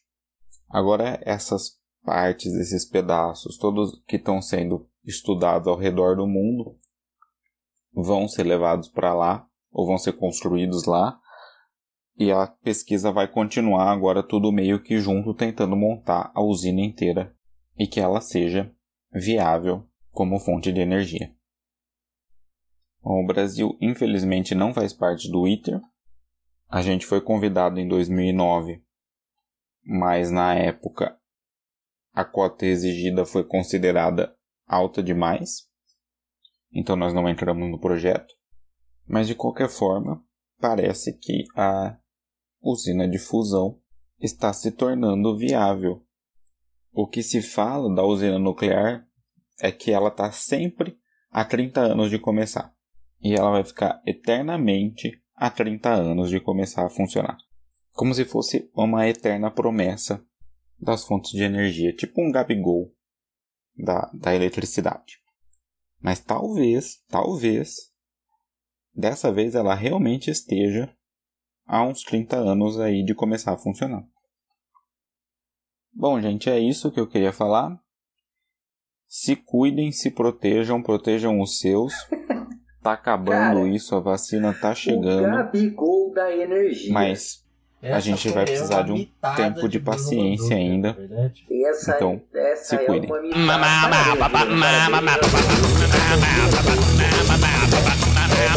negócio de energia nuclear, por exemplo, o submarino nuclear, que também é uma coisa que vai sair no Brasil, logo logo já sai. Pelo menos desde que eu tive contato com o professor João Roberto, que, que estuda uh, o exército no país, ele fala que tem um projeto do exército para o submarino nuclear, uma coisa que a União Soviética fez na época que ela era União Soviética. É, eu acho que Bruno deu um baita de uma aula, né? Uma baita de uma aula. E como você falou, eu lembro de João Roberto na hora. Não tem como não, né? Hum, e uhum. pensar como energia nuclear, ou qualquer que seja o, o devaneio científico, o devaneio no melhor sentido, né? O ímpeto científico de muitos brasileiros, a gente nunca consegue botar em prática por diversos motivos, né? Porque você não consegue nem fazer oxigênio, como a gente comentou, e aí não consegue fazer nenhuma fusão. E olha que a gente está com um acelerador de partículas que o Bruno Manduca também já trouxe como o ao da nossa ciência, né? E é engraçado como a gente é limitado aí, são quantos mil anos a energia, a energia nuclear? vai ficar fora de moda em muitos países e a gente não conseguiu nem conseguir. Não conseguiu nem conseguir, exatamente. Eu estou dilmando agora, mas não conseguiu nem botar um submarino nuclear né, debaixo d'água, porque não sei se todo mundo está familiarizado, mas é uma das formas de você deixar o submarino mais tempo submerso. E é por isso que era o, uma superioridade tática tanto dos Estados Unidos quanto da União Soviética, já que muitos desses submarinos carregavam ogivas nucleares e eram de difícil identificação. Podem ir muito fundo e ficar muito tempo submersos. Mas enfim. Perfeito, perfeito, Henrique. Estraguei Bom, o Gabigol. Joguei água. Vamos dar continuidade à nossa pauta então, que a gente tem pauta pra caralho hoje. Nossa, e aqui é dia 14, né? Parece que a gente é. de férias o ano inteiro. Tem uma música do, do Jill, é, é do Raybon ainda, que fala assim, fala de um monte de coisa que acontece, chama Temple of the King. Excelente música, aliás. Ele fala um monte de coisa, blá blá blá blá, blá depois ele fala And the day has just begun, tipo, e o dia tinha só começado. É mais ou menos essa sensação. Vamos pedir pro, pro nosso editor colocar o trecho da música? Por favor, editor. Coloca aí, Carlos Maximiliano, coloca a música.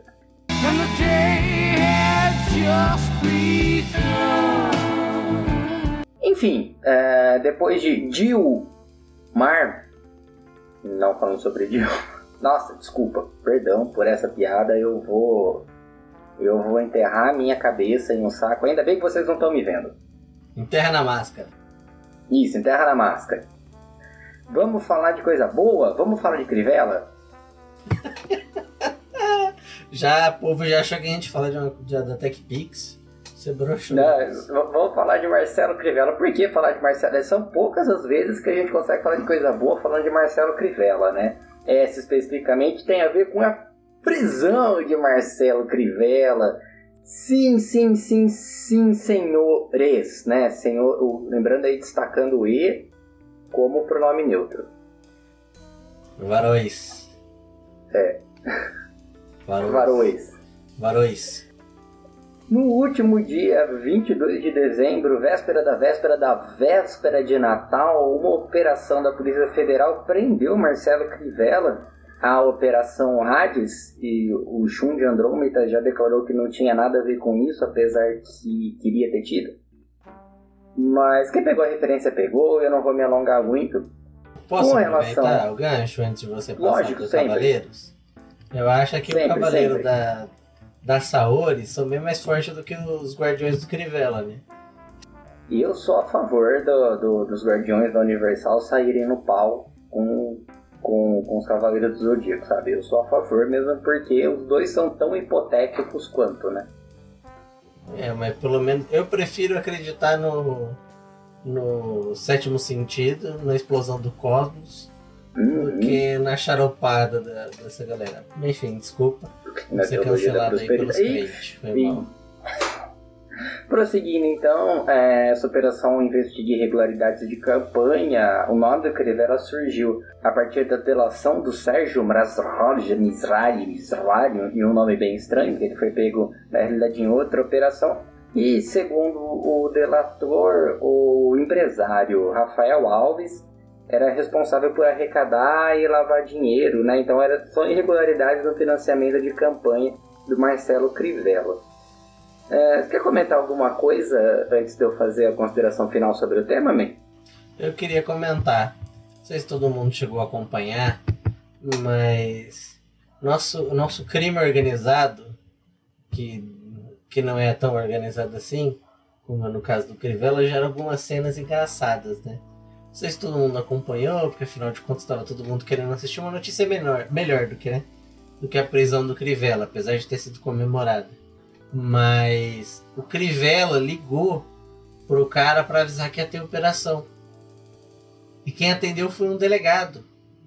E o Crivella é tão avoado que ele demorou uns 3 minutos para entender que era o delegado que tinha atendido. E aí ele desligou na cara do delegado. Você vê que gênio do crime esse cara. Eu queria falar isso porque para mim é o resumo. É o cara mais avoado, não é prefeito, não é ladrão, ele é só um um bobão, assim, brincadeira, gente. Ele é. Ele é um sem vergonha, assim. Mas olha que sem noção, cara. Que ser engraçado. Você imagina, você liga pra avisar e quem a, a, sobre a operação e o delegado te atende. É muito engraçado. É, é, é ótimo isso, é ótimo.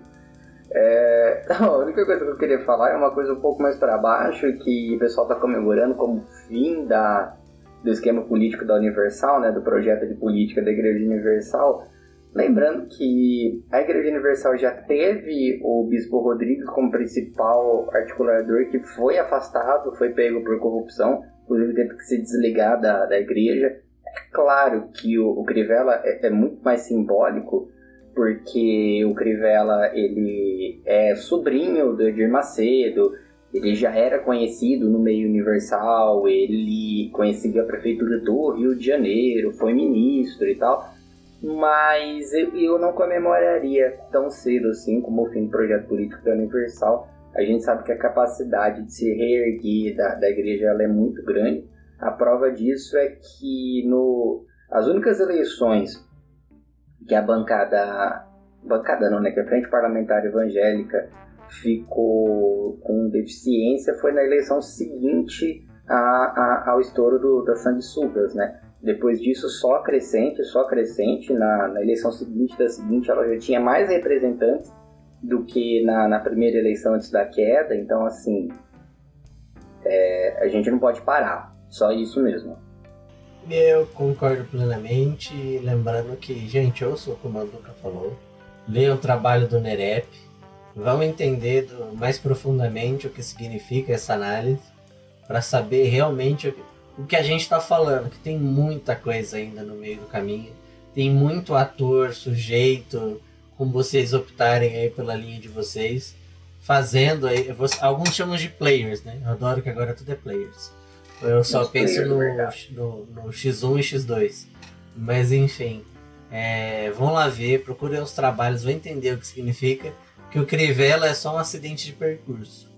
Perfeito. E por falar em, em players, meia lua para trás Y, duas para frente, duas para trás B, B, B, B, X, B, você dá o fatality e já cai direto na eleição da Câmara, né? Vamos para o nosso bloco aí de nosso bloco legislativo. São poucas as coisas que a gente vai considerar, não tentar também condensar muita coisa dentro desse, porque na realidade todos os assuntos que a gente está falando aqui eles acabam sendo correlatos de uma forma ou de outra, né? É, não tem como, né? É... Não, não, não tem como. Bom, eleições legislativas, então as presidências das câmaras legislativas precisam ser trocadas teve um bafafá isso em dezembro, né? Porque acreditava-se que poderiam ser reeleitos, suplantando aí a Constituição, que na realidade a Constituição diz que os presidentes da Câmara e do Senado não podem ser reeleitos no mesmo mandato, né?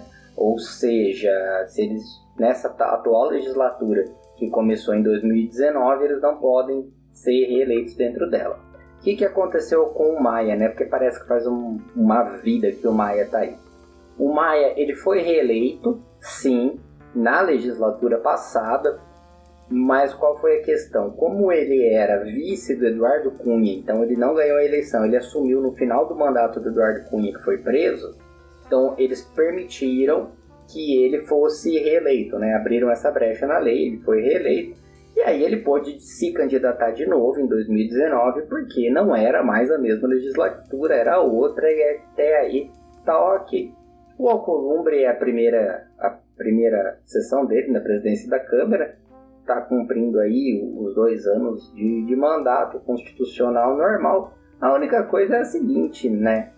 Quando o pessoal fala assim, o, o, Supremo sacaneou o Maia, o Supremo votou contra o Maia, votou contra o Alcolumbre. Pode até ser, tipo, eu não vou negar, pode ser isso sim. Mas convenhamos que o Supremo Tribunal só fez cumprir o que já está escrito na Constituição, né?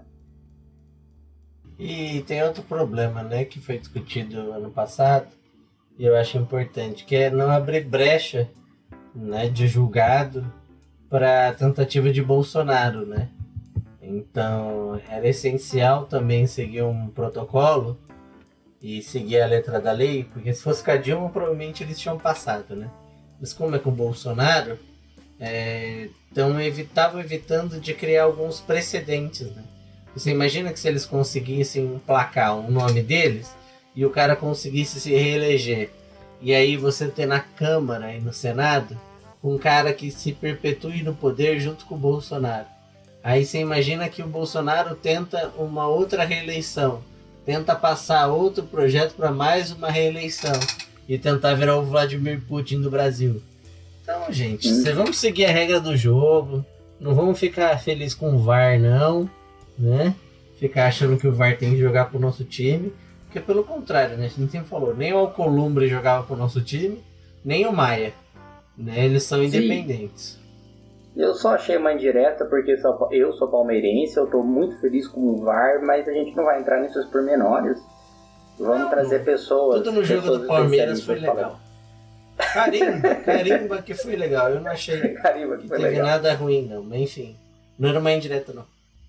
Mas tudo seguindo, é, só falar da- das situações que isso tá antes de falar dos desdobramentos. Então, hoje a gente tem é, para o Senado, temos a, a senadora Simone Tabet, do MDB, contra o senador Rodrigo Pacheco, do DEM, né? Ela do Mato Grosso do Sul, ele de Minas Gerais. E aí, bom, é, ele em teoria é o candidato do Bolsonaro, em teoria não, na prática, né? Mas aí você tem ela como um movimento. um- ah, como é que é ela? Do Muda Senado, Muda né? que Senado, tava comentando. Então, assim, essa coisa de outsiders, lavajatista, outsiders da política, enfim, essa, essa premissa é, é muito complicado você ver o que cada coisa vai defender. A gente vai se debruçar bastante sobre essas eleições no final de janeiro, quando elas ocorrerem, né? Teremos um programa só sobre elas. Estamos aqui mais interessados em falar dos desdobramentos. No Senado, nós temos o candidato do presidente, o Arthur Lira. O Arthur Lira ele já estava se construindo como candidato contra o Rodrigo Maia, e aí foi um erro tanto do Alcolumbre quanto do Maia, que eles tinham tanta certeza que eles seriam poderiam pleitear a reeleição que eles não se preocuparam em formar outro candidato, né? Rodrigo Maia apontou então o candidato Baleia Rossi do MDB ali da, de Ribeirão Preto, o que esteticamente não muda muito da câmera se Baleia Rossi ganhar, porque ele e o Rodrigo Maia são praticamente a mesma pessoa. Se você olhar bem. É, e aí tá dando um monte de coisa, né? Com os apoios perdidos e tal. Agora o Bolsonaro percebeu que o percebeu que o Baleia tem realmente condição de ganhar em cima do Arthur Lira. E a Câmara é, é, é chave para o Bolsonaro porque os processos de impeachment estão lá, né? O, o Maia hoje está sentado em mais de 30 processos de impeachment contra o Bolsonaro que ele não passa porque ele não quer. O fato é que o Bolsonaro ficou dodói, como ele sempre faz, ele ficou sentido. Foi a público falar que o, o pessoal do agro, poxa, o agro que ele tanto ajudou, não tá apoiando ele, tá apoiando Baleia Rossi, né? É, e aí a gente vê realmente quais são as questões envolvidas sobre o agro, né? O pessoal tá vendo que grilar a terra e liberar agrotóxico não traz tanto lucro quanto comércio internacional, né? É, inclusive a gente vai comentar mais pra frente, é, mas ainda vamos comentar na parte internacional, é, a, a alfinetada do Macron, né? Mas realmente. Acho que a gente já pode passar para agora, né? Vamos emendar já? Pode ser. A alfinetada do Macron é, sobre a soja proveniente de queimada, mas também toda a pauta ambientalista que vai ficar agora, o Brasil vai virar é, a malhação de Judas internacional por causa disso.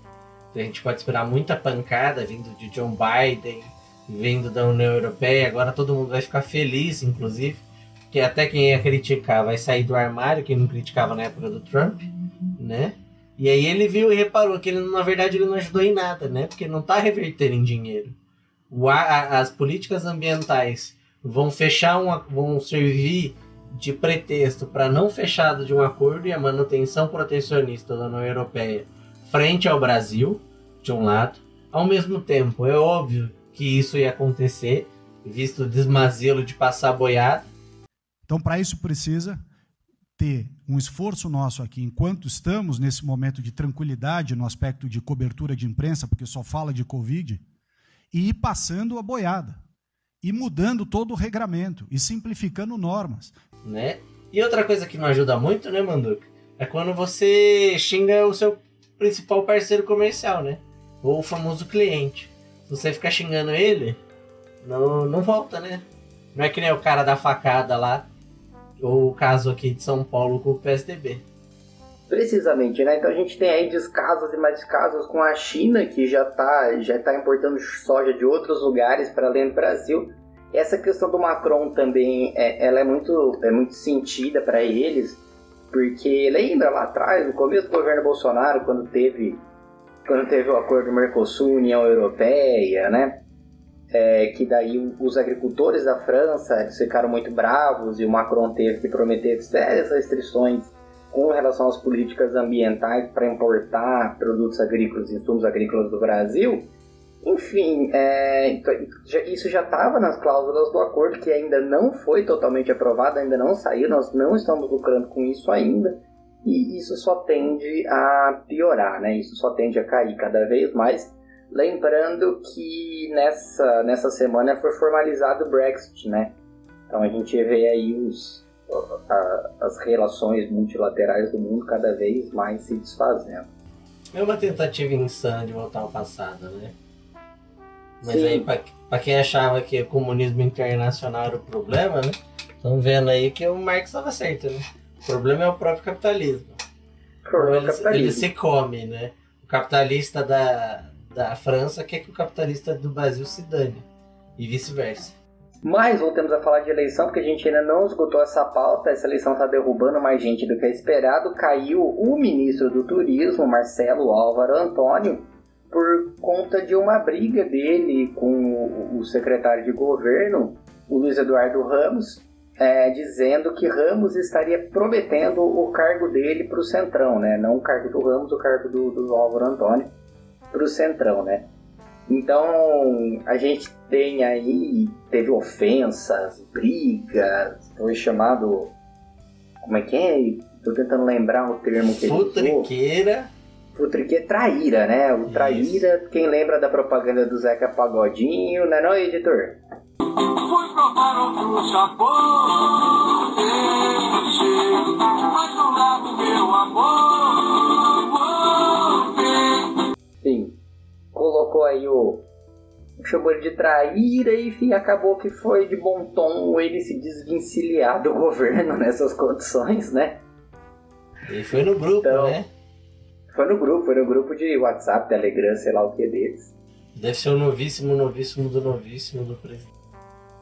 E aí o presidente fez o que ele mais gosta de fazer, que é colocar um ministro interino, né? Então quem entrou aí foi o Gilson Machado, Gilson Machado, presidente da Embratur, conhecido principalmente pela linda homenagem feita aos mortos do coronavírus, não é não, editor?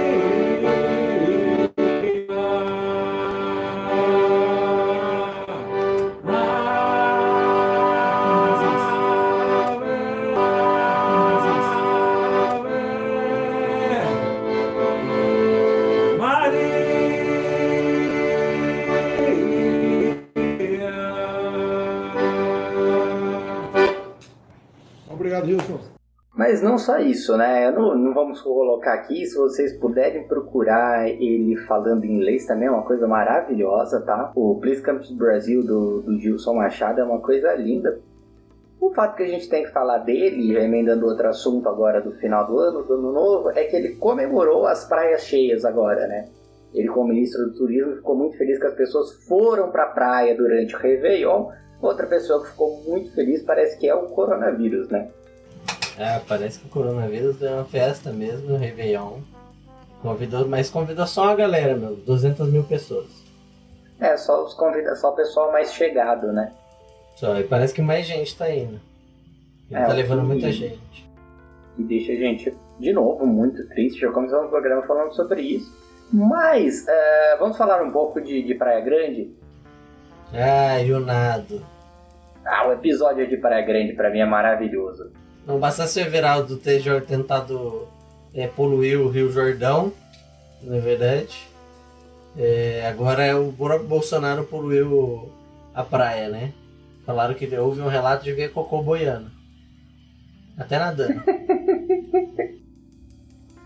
É, bom, tem várias coisas envolvidas nisso que eu queria falar. Nada que a gente vai se debruçar muito, né? Nem tem muito o que falar, mas assim, o que está envolvido? Primeira coisa, é, existem relatos, e aí não vamos falar que sim, mas também não vamos falar que não. Existem relatos de que poucos, poucos minutos antes do, do Bolsonaro aparecer, começou a chegar um monte de gente, um monte de gente na praia que foi pro mar como se soubessem que o presidente ia estar lá. Estão falando que essas pessoas são foram pagas para fazer isso, né, para os tradicionais apoiadores, que inclusive elas já foram vistas em outros eventos do, do Bolsonaro, o que eu não duvido, mas vamos falar de fatos, o que o Bolsonaro estaria passando pela Praia Grande naquele dia e que talvez ele conversasse com um banhista, isso foi divulgado nos grupos bolsonaristas. Então, independente se as pessoas receberam ou não, foi avisado que ele estaria lá. Não foi uma manifestação espontânea. É fã, né? Fã, fã do Legião já é ruim. Nossa, brincadeira, eu vou ser cancelado no ato. Enfim, fã do Legião já é Mas é. chato. Mas fã do Bolsonaro, puta que nos pariu. Tá que pariu. É, é pior que foi de Iron Man. Porque eu vou falar um negócio pra você. E de aviões do Forró e Calypso também. Já vou me englobar tudo. Fã de Fernando Sorocaba. né? E Ana E o. Oasis, não esquece do Oasis. E o Oasis. Porra, a capital também é foda. Mas, Enfim. É, o Capital é foda como um todo. Mas enfim, ele realmente chamou, né? Querendo ou não, quando você publica, é óbvio que você vai causar aglomeração. Você espera aquele resultado. E a gente sabe que o Bolsonaro tem essa mania de megalomania, né? Ele precisa da claque dele em todo lugar. Ele precisa se sentir revigorado pelos aplausos do público. O que não torna ele babaca, o que torna ele mais perigoso no final, né? Que é exatamente isso que ele gosta de fazer, que é tentar insuflar o máximo possível uma multidão. O sonho dele era aquela cidade de Nuremberg, opa, errei a cidade, naquela cidade toda de Rio das Pedras batendo palma pra ele, sabe, Uhum. assim, falando mito, mito. Ele é, é uma diva, né? Só que o contrário, Uhum. é um divo, né? Ele É é, um um divo. homem comum, é, megalomaníaco, que quer ser aplaudido a toda hora por qualquer coisa que faça. E aí o legal é que ele tenta passar de novo aquela coisa do pão com leite condensado, né? Que é a ideia de tipo, É, estou no era aí litoral. que eu ia chegar. Oi? Era aí que eu ia chegar. Era outra coisa que eu queria comentar. A Jânio Quadrice dele, de novo, né? De novo. É, porque assim, a base que ele tá hospedado era no Guarujá. Uhum. Ele foi à praia em duas ocasiões na Praia Grande, que é uma praia conhecida, na verdade o Pina pode falar muito bem. O Pina que já esteve aqui nesse podcast mora na Praia Grande, mas a Praia Grande é conhecida por ser uma praia de mais, mais popular, né? Sim, o litoral sul como um todo é mais conhecido popularmente. né? É. É mais perto da capital. Então fica aí, fica aí a dica, né? Jana Quadrice tradicional do Bolsonaro. Fora aquela coisa, né? Pular, nadar, ir ao Sim. encontro do público. Ai, como eu sou acessível. Ai, Ah, é cara, eu tô rindo, mas obrigado, é né? surreal, né? Ah, puta que pariu com isso, né? E o pior Enfim, né? vamos prosseguir no. E pera no que ele nem foi. Ah, isso Oi, pode falar, perdão. Pera que o Ibama não pode mais nem multar o cara que da embarcação por jogar lixo na praia, né? Não, mesmo porque o cara da embarcação que multa, é, o próprio Bolsonaro pede para ele ser exonerado do Ibama. É, realmente. Porque ele quer transformar a Praia Grande num grande cassino. A Cancún brasileira. Ah, não, é a Angra. Da Cancún brasileira. Ah, Damares, corre aqui. Bom, dando continuidade então. dando continuidade aqui, vamos, vamos falar de coisas mais sérias. coisas bem sérias que estão acontecendo, que prosseguem acontecendo. Uh, a gente sabe que no dia 14 de março de 2018, uma vereadora do Rio de Janeiro e o motorista dela foram assassinados. Uh, e esse, esse crime ainda não teve uma solução, ainda não se achou o mandante dele, que cada vez mais está tá inserido com o pessoal que tem em relação, sabe que foi as milícias e está se achando quem está próximo às milícias do Rio de Janeiro. Não é o que a gente vai se adentrar tanto, pelo menos não agora. O fato é que, de uma forma triste, essa morte trouxe uma certa esperança, porque a gente teve um aumento de representatividade de mulheres negras na política, sobretudo, é, sobretudo cariocas, né?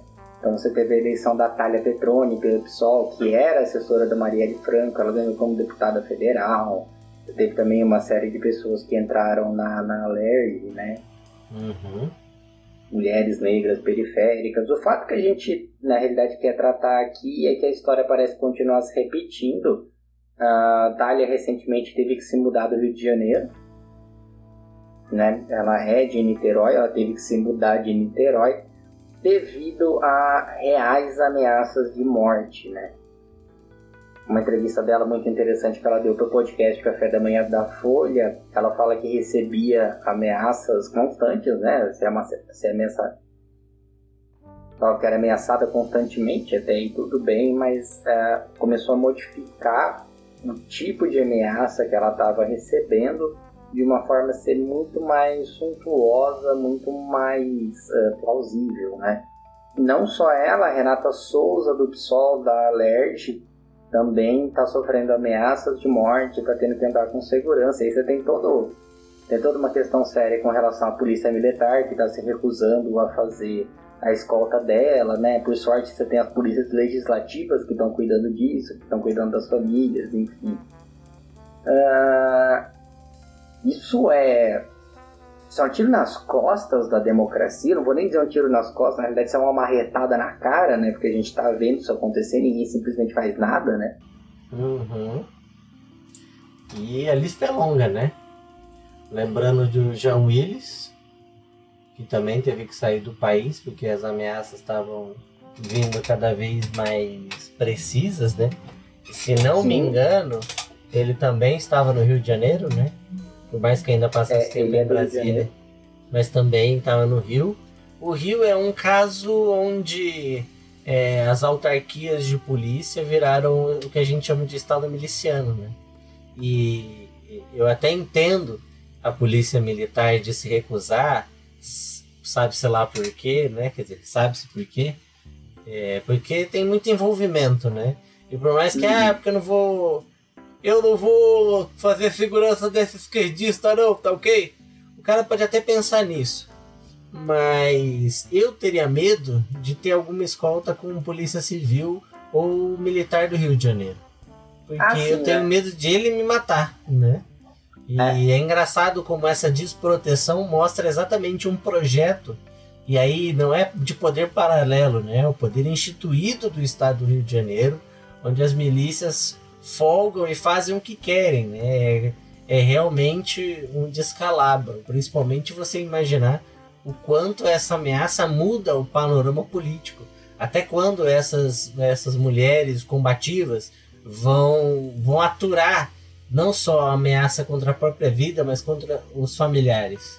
Até quando a, gente vai ter que normalizar o andar, andar de carro blindado, como o caso do, freixo e com segurança porque alguém quer te matar, né? Porque alguém do Estado, principalmente, pago na folha pública, quer te matar, né? E ninguém faz nada. Parece que, ah, ok, você não devia mexer com essas coisas, sabe? É, é bem bizarro. É, e não, chegamos ao fundo do poço, vamos do Rio de Janeiro para São Paulo, temos a questão da deputada Isa Penha, do PSOL também, aí uma máxima, né? É, mulheres do PSOL sendo violentadas, mas a deputada que foi abusada em plenário pelo deputado Fernando Cury, do Cidadania, que o partido afastou o deputado no momento e essa semana, acho que agora, final de dezembro, não, foi agora, começo de janeiro, o Conselho de Ética do partido recomendou a suspensão do da, o afastamento dele do partido, né? Mas medidas reais ainda não foram tomadas. É, teve aí um, só sobre esse caso, ainda não foi tomada e eles queriam passar direto para o partido na esfera federal. Ou a defesa do, do abusador entrou com um pedido para que isso não acontecesse, para seguir o rito e o trâmite, o que foi apoiado por uma juíza, né? Então, e aí lembrando que o povo ficou muito bravo com essa juíza e aí já queria cancelar ela, mas é, esses ritos de processo de ampla defesa, ela é ela é importante para ficar bem claro, né, para gente. Então tem que voltar para o Estado, para o Estado também, para saber que o cidadania, inclusive politicamente, né, que o cidadania de São Paulo quer expulsar esse cara. Aí depois sobe pro pro, pro cidadania federal. E lembrando também que muitas vezes essas medidas do partido é só uma medida de relação pública. Né? Então é bom acompanhar esse processo devagar, porque é que nem o Rodrigo Constantino, não é verdade? lá depois de uns dois meses na geladeira ele é recontratado.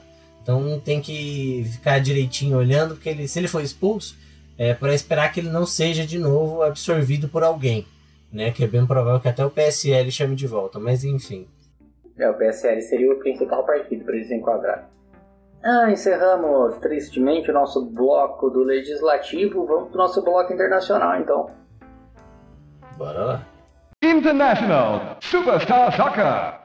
A Argentina legaliza aborto até 14 semanas de gravidez.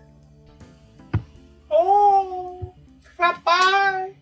Que coisa, não? Sobre lamentos da ministra Damares, do presidente Jair Bolsonaro, que se solidarizaram com o povo argentino, que tem que sofrer as mazelas de um país socialista, com uma empresa como a Ford gerando milhares de empregos, os mesmos empregos que deixaram de existir aqui no Brasil quando essa empresa saiu daqui devido às condições. Bom, eu vou falar sem falar muito que a questão da descriminalização do aborto, ela é o minha, a minha pesquisa de doutorado, né? São essas relações parlamentares que eu estou trabalhando, lógico que no Brasil, mas independente, eu quero estar tá bem mais avançado, quero estar tá com o texto pronto e já publicando para poder contar para vocês e teremos um programa só para falar sobre isso, né? Teremos um programa para falar das nossas pesquisas assim que elas estiverem finalizadas. Vamos falar dos trâmites na Argentina. A questão do aborto é uma questão muito singular e ela é, é uma questão política muito, muito sensível em qualquer país do mundo, sobretudo no Brasil, que vem demonstrado cada vez mais uma crescente de oposição a isso. Mas na Argentina, o que aconteceu? A gente já teve em 2008, no começo do ano de 2008, que foram passeatas e movimentações e manifestos tal, em função da descriminalização. O Macri, ele tinha sido eleito como uma das bandeiras que iria proibir o aborto. Acabou que aquilo tomou uma comoção popular tão grande, mas tão grande, que ele mesmo voltou atrás e disse que o aborto deveria sim ser descriminalizado na Argentina.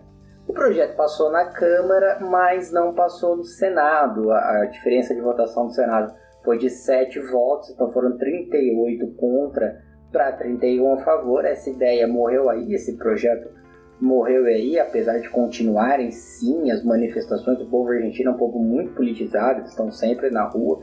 E a gente viu a força das mais uma vez, né? A gente viu a força política das mulheres argentinas. Sim, sim, sim. Fato é que o atual presidente Alberto Fernandes ele nunca escondeu que pretendia sim descriminalizar o aborto no país, inclusive em campanhas eleitorais, ele dizia isso, aguardou mais ou menos um ano de mandato para poder fazer isso, né? Não foi dia para noite, ele se estabeleceu, ele controlou a, a Covid na Argentina, que teve sim seus picos, mas está bem mais controlada que o vizinho aqui lá na América do Sul, né? inclusive com relação a vacinas, já está vacinando, uma série de outras coisas. Passou, ele mesmo encaminhou um projeto presidencial. Esse projeto foi aprovado na Câmara, foi aprovado no Senado e agora está nas mãos dele para ele sancionar, né?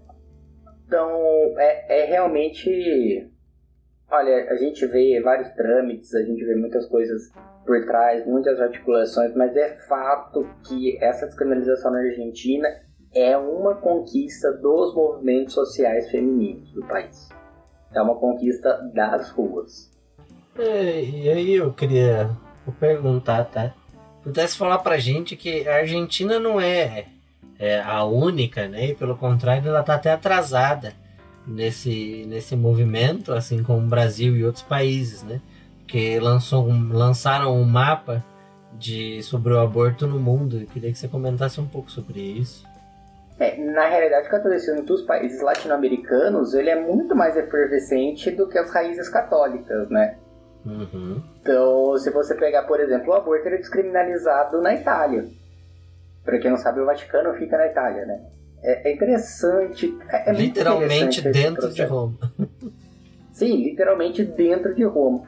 Mas é muito interessante esse processo, né, de como da síndrome de vira-lata que o é lógico que não é só isso, tem muito mais coisa envolvida, porque o catolicismo está na gênese da formação da, da América Europeia, né, do que a gente conhece como o povo sul-americano. Então, tanto nos hábitos, nos costumes, na, na forma de pensar, é, são coisas que estão inseridas no meio sul-americano. É, mas ainda assim, é, nós não somos tão bem vistos né, pela, pela igreja depois de trocentos anos da igreja católica for colocar um papa sul-americano, o Papa Gregório, um Papa argentino, o que é muito simbólico também que a Argentina tenha descriminalizado o aborto no momento que o Papa é argentino. E dizem que ele ligou, assim, né? Dizem que ele ligou para fazer um lobby lá. Desculpa, advocacy. Aham. Uhum. Não, acredita-se que sim, né? Na verdade tem se falado. Ele pouco se pronunciou sobre isso. Sempre quando foi perguntado, ele disse que o aborto tem que ser abominado, tal, mas ele falou muito pouco sobre a Argentina. Ele falou muito mais na época dos primeiros protestos do que agora, né? Uhum. Acredito que ele mesmo já estava já estava consolado com relação a ele sabia que isso ia acontecer, né? É, é fato. Você tem você tem países mais uh, para frentex, né? Digamos assim, nesse sentido. Então, Uruguai, o aborto é descriminalizado, Chile, o aborto é descriminalizado mas ainda assim a efervescência a, a efervescência católica na, na, América Latina ela é muito forte, né? Hum. Nada mais cristão do que um, uma boa, um bom jogo de culpa, né? Sim, sabe uma outra coisa que é muito cristã? É você não aceitar o resultado de uma eleição, né? Aí é muito cristão. É, é vamos pro Capitólio, Gente, então. Eu só vou falar pro povo aqui que, assim, querido ouvinte e ouventa, é, não fique bravo com a gente. Estamos falando de um cristianismo que é de venda. Estamos falando de uma marca, de um branding, ok? Não é da sua fé, não é do seu Deus, ok? Um beijo. Perfeito, é bom fazer. É, é que acredito que os nossos ouvintes também eles têm uma mentalidade mais como a nossa, né? Que aqui parece que a gente está repudiando cristão. Gente, eu sou cristão, tá? Eu sou cristão, a gente sabe do que a gente tá falando. Eu acredito em Deus, gente. E acredito em Jesus. Mas o que estraga é a torcida que não segue ele, né? Que se é, fosse tal por... qual a gente falou lá atrás, né? É, eu, é, eu gosto do Porto dos Fundos, vocês já viram Jesus? Você já viu Jesus Hétero? É ótimo, é maravilhoso. É muito bom porque o que o povo espera é isso, Jesus dando tapa na cara, né? Saindo dando tapa na cara, jogando pedra, Jesus armado, né? Você imagina? Não, cara. Se fosse é, Jesus desse povo, tinha que escrever a Bíblia. E ele ia comer a Maria Madalena na porrada. É umas coisas que a gente não entende, mas não entende mesmo, né? Como é que o cara que foi torturado até morrer vai ser a favor da tortura, cara? Não vai, presta atenção.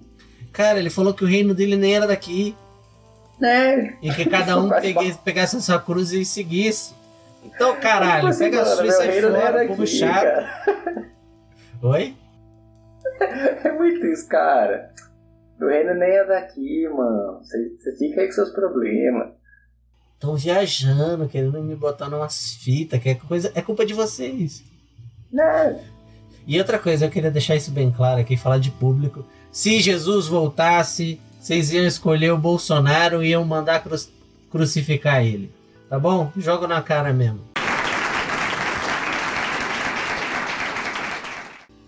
É, bom, vamos para a invasão do, do Capitólio, então? Vamos. Aliás, eu vou pedir uma coisa para editor. Vocês viram as fotos da invasão do Capitólio, né? Todas as figuras mais interessantes que tiveram lá. Inclusive o, o, o, Jamiroquai do, dos Proud Boys, né? Ô, editor, você podia botar um Jamiroquai pra gente falar de, desse tópico, né?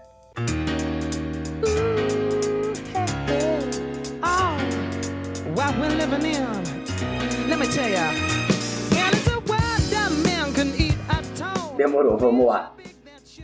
É, para quem tá desavisado, e eu falo para Bolsonaro e para os apoiadores dele aqui no Brasil, Donald Trump perdeu as eleições presidenciais. Ele perdeu, não foi pouco, foi de lavado, inclusive ele estava ele foi acusado nas vésperas de fazer lobby, ele ligava dizendo, acho que foi na Geórgia, inclusive, que ele ligava pedindo recontagem, que foram roubados, e ele tinha certeza que tinha ganhado de lavada, mas ele estava pedindo só 100 mil votos a favor dele, né? Uma coisa e era assim. pra achar, né? Era pra achar, ele tinha que achar esses votos, tinha que Porra, achar se- esses votos. Se fosse Rio das Pedras, irmão, falar pra tu aí, hein? Ia brotar voto. Se Ah, você contasse ia- os votos de, do Belém, daquela galera que se manifestou na frente da Havan, ixi. Desculpa, eu Ia tô muito brotar merda, voto perdão. Vou, vou parar de atrapalhar a seriedade do programa. Ia brotar volta até dos sapatênis dos apoiadores de Bolsonaro. Mas enfim, prosseguindo então, né? é, e aí já se sabia que isso seria muito difícil, já se sabia. Dia 6 agora é quando os congressistas eles se juntaram no Congresso para validar o resultado das eleições.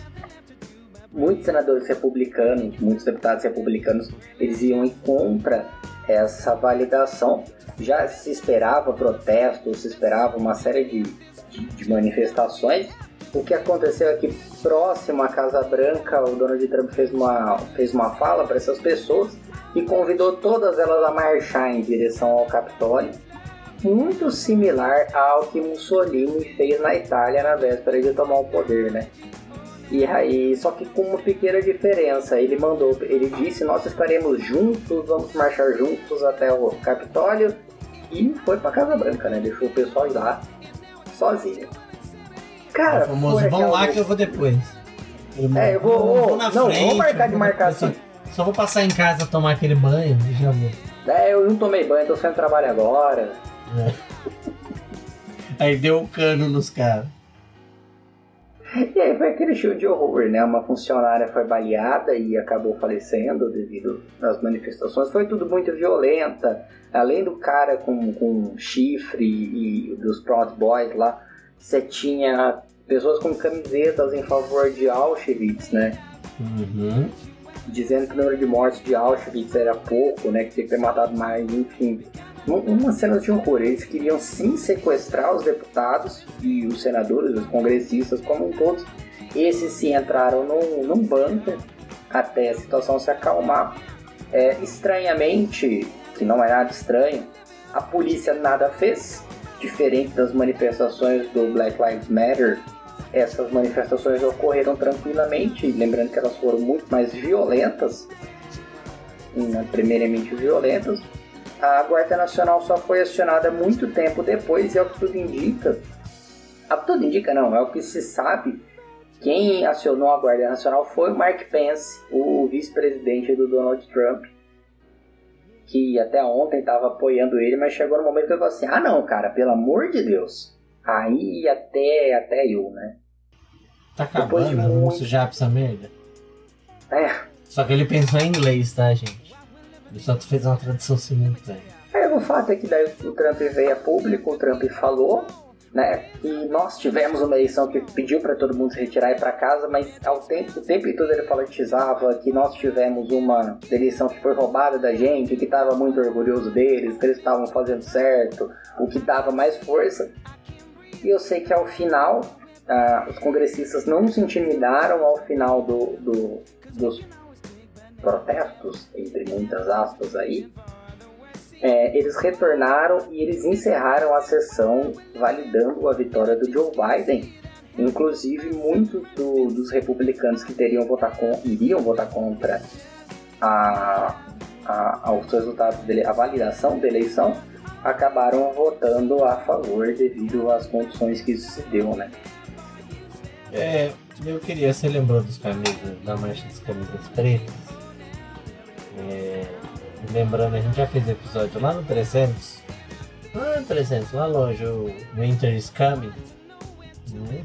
E a gente tinha falado de algumas coisas, tal, algumas características e similaridades dos movimentos que emergem hoje com aquelas ações da Europa, né? Talvez todo mundo ache um pouco forçado, que tem essa ideia de que o estilo de vida daquela Alemanha e daquela Itália eram muito específicas e suficientemente específicas para que quando derrotadas é, nada é, similar emergisse de novo a qualquer outro grupo seja comparável àquilo que aconteceu. Né? Primeiro que é mentira.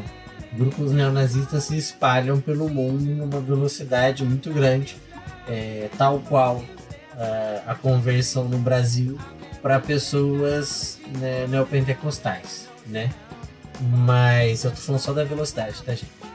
E nos Estados Unidos tem muito, muito, muito, muito, muito de gente nazista, principalmente em estados sulistas, porque a gente tem que considerar também uma coisa importante: o racismo ele não nasce, não aflora com o nazismo. Né? Ele reverbera no nazismo, mas o racismo, o antissemitismo, eles são muito anteriores àquela sistematização. Tanto que Mussolini não era tão é, antissemita, não que ele não seja racista, quanto Hitler, por exemplo. Então tem uma série de nuances aí hum, que ser considerado. Por exemplo, o Japão é, não estava muito preocupado com esse tipo de coisa, ele estava mais preocupado em tacar bomba nos Estados Unidos e estava impedindo sua expansão territorial. Dito esse abrangente, por quê?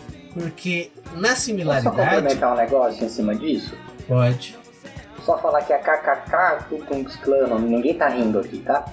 A Ku Klux Klan, ela existe até hoje nos Estados Unidos, ela ainda é uma organização dos Estados Unidos. E, e quem não lembra dos protestos na, na Virgínia, né? Dos protestos neonazistas na Virgínia alguns anos atrás, né?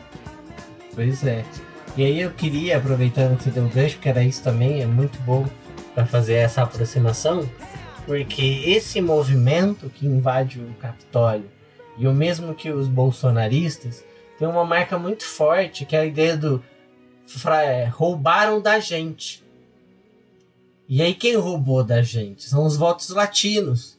O voto latino valendo mais do que o voto do branco. Né? O voto do, do preto, do preto norte-americano, estadunidense, valendo mais que o voto branco. Por mais que ainda tinham pessoas pretas tal, elas eram minorias. Muito minorias. E as pessoas que entraram estavam imbuídas daquele sentimento nacional branco supremacista de que aquilo lhes pertencia. Um dos caras que invadiu disse muito claramente que era para mostrar quem mandava nos Estados Unidos. Então, gente, vocês fizeram, ó. Os Estados Unidos ainda tem aquela distinção, né? Porque aqui a gente não tem a mesma coisa que eles, que é o voto popular, depois o voto do delegado, depois uma confirmação do Senado da eleição. Nós não temos isso porque tudo passa pelo TSE, né? Não precisa da confirmação da, da Câmara e nem do Congresso. Mas enfim, de qualquer jeito, e eu posso ter falado besteira, mas se eu falei, manda pra gente, ok. E, e você vê que a invasão do Capitólio é, é um marco muito significativo, né? Porque tanto no, na Alemanha Hitler, antes de assumir definitivamente, ele queima é, a, a Câmara dos Deputados, é, enfim, o, os representantes do povo, ele queima aquele prédio, né, que hoje inclusive é um ótimo passeio para turista em Berlim, mas ele queima e, obviamente, Mussolini derruba. E no Brasil, se vocês bem lembram, as tomadas de golpe militar precisou é, da cooptação daqueles do Congresso, mas também a exigência do fim do Congresso que agora os bolsominions também querem. Então você vê que é um contínuo. Então essa ideia, essa invasão do Capitólio não é só uma invasão do Capitólio. Ela diz muito sobre uma democracia. Né? E aí a gente voltando a dizer, colocando em xeque a democracia agora dos Estados Unidos, mas na verdade isso existe há muito tempo. Tanto que com a queda do Jim Crow e com outras políticas segregacionistas, você tem a ascensão de outras pessoas que podem votar. Mas essa democracia mais velha, ela impedia que outras pessoas vo votassem. E esses netos dessas pessoas que lá atrás estavam acostumados a votar sozinho, só entre brancos, é que invadiu o Capitólio. Enfim, viajei demais, mas era isso. Queria pontuar e encerrar aqui. Não, essa- você falou exatamente. Você falou exatamente que a gente. Na verdade, eu, eu ia comentar coisas muito parecidas, mas você já me contemplou. Acho perfeita a análise que você fez, só falar da reverberação que isso teve aqui nos Estados Unidos. O, o último presidente a reconhecer a vitória do Biden, que não reconheceu até hoje, também está apoiando os protestos pró-Trump nos Estados Unidos. Não só isso, já disse que se houver o voto eletrônico no Brasil, vai acontecer a mesma coisa, né? Jair Bolsonaro ele vem questionado os dados da eleição dele já faz muito tempo, desde o começo do mandato dele. Está questionando os dados da eleição que ele mesmo ganhou, segundo ele, ele venceria no primeiro turno, enfim. Ah, o fato é que ele está pedindo o voto impresso, que é muito louco, né? Ele fala que nos Estados Unidos o voto impresso não é seguro. Então o Brasil tem que ficar voto impresso para ser seguro. Ah, vá a puta que pariu, né? Mas a lógica é a seguinte, para poder ele primeiro precisa desacreditar o sistema eletrônico para poder pedir recontagem de votos num, num sistema de voto impresso e aí poder desencadear todo esse lance, né? Bolsonaro então prossegue cumprindo a, a cartilha Trump e se Deus quiser o Bolsonaro vai ter sim o mesmo fim ou talvez um fim mais trágico, né? Porque vamos trazer para fechar aqui trazer algumas boas notícias. Ontem à noite, dia 13 de janeiro, o Trump foi de novo impeachmentado pela, pela Câmara dos Deputados. Lembrando que a diferença é, tem uma diferença um pouco sutil, né, que na prática não dá nenhuma, mas existe uma diferença sutil entre o processo de impeachment no Brasil e nos Estados Unidos, é que depois que a Câmara aprova o processo de impeachment, o presidente está empichado. É, e daí o Senado vai dizer se concorda ou não com essa decisão. Diferente no Brasil que se espera os três poderes decidirem sobre o processo de impeachment. Na prática, dá na mesma. Mas na teoria é a segunda vez que o Trump foi impeachmentado, né? Para a marca, para o branding norte-americano, é, ele é o cara que chegou na marca de duas seguidas, né? E pelo que acompanhei, o grande escândalo para eles, vejam só vocês, a ironia do destino, para todos aqueles e aquelas que se fuderam atrás tomando golpe patrocinado pela OEA e pelos Estados Unidos, ele foi o primeiro a ser denunciado, que causou um escândalo para eles gigantesco, pela é, incitação à insurreição. E que para ele é uma. É tipo colocado na testa dentro dele como tipo o traidor. Mas no final das contas é engraçado como isso mobilizou os Estados Unidos, que esse impeachment é significativo, que até o Bush e outros senadores falaram que parecia uma república de banana. Então feriu muito o ego deles, mas feriu demais. Então é tem que dar uma resposta para isso, né? Eu acho que para encerrar esse episódio, antes da gente passar para o Zapa, falar uma notícia boa que aconteceu nos Estados Unidos no mesmo dia 6, que nem todos os estados tinham eleito seus senadores. A Geórgia foi um estado que as eleições foram para segundo turno, foram decididas no dia 6.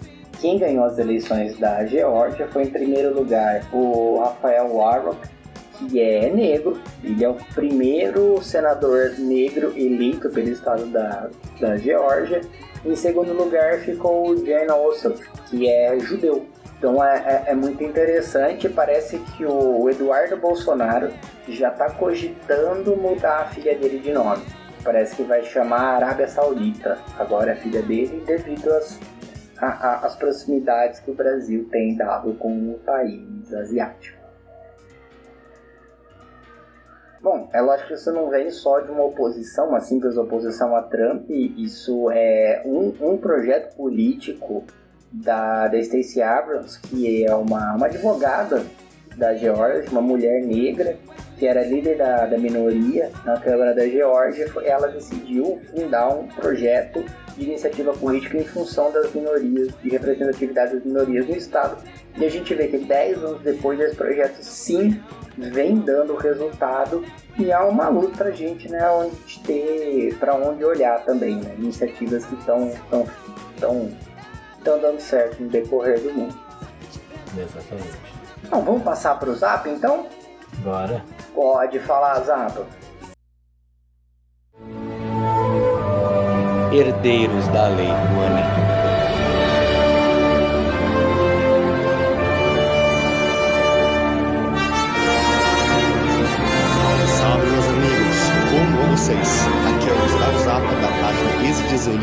E é um prazer estar aqui de volta na primeira edição desse podcast que tanto amamos aqui no ano de 2021. Então, antes de tudo, um feliz ano novo para vocês. Espero que tenham sobrevivido ao final de ano e a esse ano horrível que foi 2020 para todos. E espero que tenham um 2021 um pouco menos pior. Esses são meus votos de felicidade para o ano vindouro, tá certo? Bom, como vocês já sabem, ou não sabem, se é a primeira vez que estão me ouvindo aqui, eu tenho a minha página de Zolic, onde eu comento livros em geral, e o pessoal aqui me empresta esse espacinho para eu dar sugestões de leituras para vocês. Como já está virando quase um hábito de minha parte, eu vou trapacear os patrões aqui, eles que me perdoem se virem na edição, e vou indicar duas leituras em vez de uma, tá bom? O primeiro livro que eu quero indicar para vocês hoje é um dos melhores livros que eu li em 2020, uma das poucas coisas boas que eu tive no ano passado, e um livro que me fez me sentir um completo ignorante, chucro, a cada capítulo, a cada página que passava. O livro é Uma História dos Povos Árabes, do autor inglês de ascendência libanesa Albert, Albert Hurani. É um calhamaço de mais 700 páginas, publicado originalmente lá fora em 1991, sendo que a edição que eu li é a última edição publicada no Brasil pela Companhia das Letras em 2006.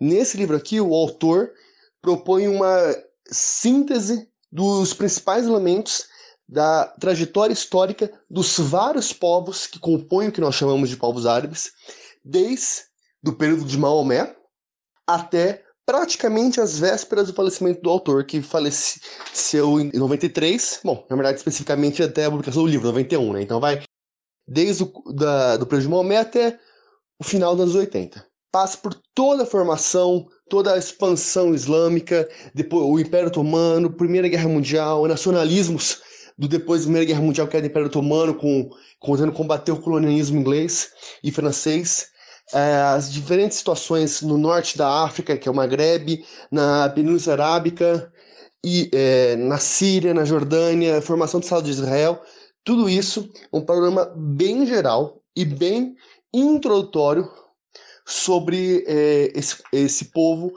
e essa cultura tão rica que é o povo árabe, certo? Eu achei que é uma leitura muito interessante porque nós aqui no Ocidente, e nós costumamos nos, achar ocidentais, apesar de que europeus e estadunidenses não consideram a América Latina lá muito Ocidente, mas enfim, nós, para esse lado meridiano e Greenwich, é, tendemos a ter uma visão extremamente estereotipada, para não dizer caricatural, dos povos árabes. É sempre aquela imagem força pela mídia de é, encharcada de xenofobia, orientalismo, pelo conceito do grande Eduardo Said, né? E nós temos muito pouco contato com a história desse povo e muita dificuldade de entender a formação das situações concretas que levaram eles aonde estão hoje, certo? Então, assim, é muito interessante ver como muito das dinâmicas que tem hoje, que afetam tanto o norte da África quanto o Oriente Médio, se deve em grande parte à influência ocidental e às dinâmicas de poder entre, as, entre diferentes potências que dominaram a região, certo? É, inevitavelmente, o livro acaba tocando um pouco também é, na história do Irã, que não é um país árabe, é um país persa, mas que é muito próximo e tem uma influência muito, muito grande recíproca entre eles, também por serem muçulmanos. A questão do, Israel, como eu já mencionei. E na história e, do, e obviamente os turcos também, turco-otomanos, porque apesar de não serem árabes, eles ganharam dominando a região por um período muito longo, certo? Por que, que eu me senti ignorante lendo esse livro? Porque como é uma síntese muito condensada, é um volume de informação tão impressionante que a cada página você, você se pega para novas, novas coisas, novas informações e fica cada vez mais surpreso. E também eh, escancarou muito a minha, o meu próprio desconhecimento do tema. Eu me achava relativamente bem informado, eu sempre gostei de história, sempre achei que tinha uma noção razoável. E lendo esse único livro, eu tive a nítida impressão, na verdade eu percebi que eu não sei porra nenhuma, tá certo? E me deixou com muita vontade de ler mais, estudar mais sobre é, esses povos, essas regiões. É uma sensação parecida que eu tive quando eu li Brasil, uma biografia, que eu já citei aqui, da Eloise Stein e da Lira Schwartz, que eu recomendei para vocês em outra edição. E nessa toada de história pocket, de pequenos livros, ou nem tão pequenos, porque são calhamar 780 páginas, que dão um panorama geral de um, da história de um povo, de um país, esse aqui é uma pérola brilhante, eu recomendo muito a leitura. Só que, porém, como eu falei, é um livro longo, é um livro bastante informativo, uma leitura seca, e ele é cansativo, vai levar tempo. Eu tive eu li ele ao longo de um mês e meio em paralelo com as leituras, porque não é um livro para se sentar ali de uma vez. Por isso, por isso, eu quero dar uma segunda direção de leitura, porque você estar de férias agora, ou acabando as férias agora, todo mundo recuperando, todo mundo querendo áreas mais leves, porque a gente teve um ano muito difícil, esperança de vacina. Então, eu resolvi também sugerir uma leitura bem é, estúpida, daquelas que você não tem que pensar nada, que você pode só embarcar na aventura e se divertir, que é um quadrinho chamado Nemesis, do Mark Miller, Mark Miller e do Steve McNiven publicado em 2009 lá fora, pela, entre 2009 e 2010 pela Icon Comics, e no Brasil em 2013 pela Panini. Esse quadrinho aqui ó, é, é uma bobajada atrás da outra. É uma história no qual um. Imagina que o Batman é um psicopata. É isso, o Batman é um psicopata, só que ele veste ele de branco e ele viaja o mundo é, perseguindo e matando os melhores detetives do mundo. Até que ele vai enfrentar um detetive nos Estados Unidos e a história se desenrola perto disso. É como se fosse o, o comissário Gordon tentando prender o Batman e o Batman tentando matar o comissário Gordon. É estúpido, superficial, mas tem cenas deliciosas. A arte do Steve McNiven é fantástica. É, sangues, carros, explosões, brigas, ah, tudo que você pode querer para desligar o cérebro um pouquinho. Pega o gibi e lê como se estivesse desfrutando de um ótimo filme de ação do começo dos anos 2000, tá ok? Então, para dar um break aí, respirar um pouquinho, não usar o cérebro, esse gibi é minha pedida. Nemesis, de Mark Miller, Steve McNiven. Para quem não quer pensar muito, para quem quer só se divertir, uma aventura bobajada, é uma ótima leitura, divertidíssima. Tá certo? Com essas duas leituras aí de indicação, uma história dos povos árabes, para quem quer enfiar a cabeça num livro mais cansativo e aprender um pouco. E Nemesis, para quem não quer aprender por nenhuma e quer só é, tomar uma cerveja e rir um pouco de sangue espirrando, são minhas duas indicações para abrir o ano, bem diferentes. E foi me dada a honra, nessa edição inaugural do ano, de fazer indicação musical do podcast. Então, aqui, é, pensando no estado calamitoso que nós encontramos nesse país, na tragédia anunciada que estamos vendo desde 2018, que não tende a melhorar a curto prazo, nas coisas lamentáveis que nós estamos vendo agora é, em Manaus, que corre o risco de se alastrar pelo país inteiro. A minha pedido de música aí para os nossos DJs é Apesar de Você, do Chico Buarque, uma música lançada em 1970 em um compacto simples, foi proibida pela ditadura na época e por isso só foi incluída em um disco em 1978. Inclusive, parênteses aqui, esse disco aí chamado apenas Chico Buarque, de 78, inclui algumas fases maravilhosas, como Feijoada Completa, Tanto Mar e a clássica Cálice, com Milton Nascimento. Vale a pena ouvir o disco na íntegra, tá bom? Mas a minha pedida de hoje é Apesar de Você. Se por um, um bizarrice destino você nunca leu Apesar de Você, nunca ouviu Apesar de Você, ouça agora, curta e tome um pouquinho de embalo dessa música para pensar na, na situação do país, porque Apesar de você, amanhã de ser outro dia, apesar de você, vamos em frente, que nem tudo ainda está perdido. Mas quase. tá certo, gente? Um feliz 2021, espero estar de volta em breve, espero que gostem das sugestões de leitura e gostem da música escolhida. Forte abraço, até mais.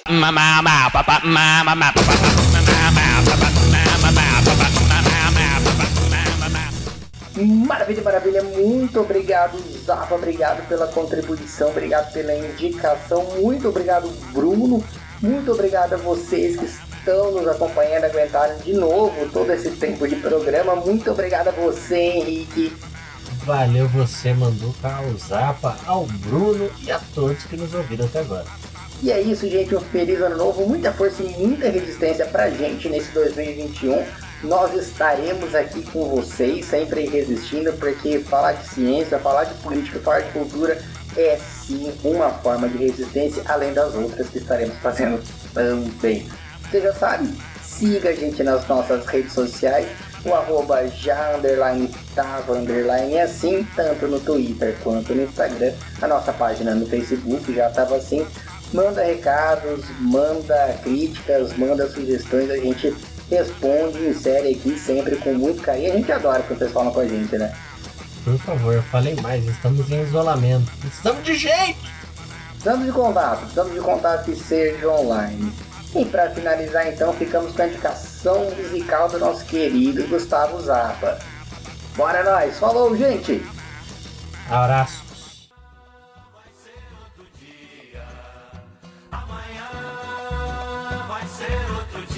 Dia.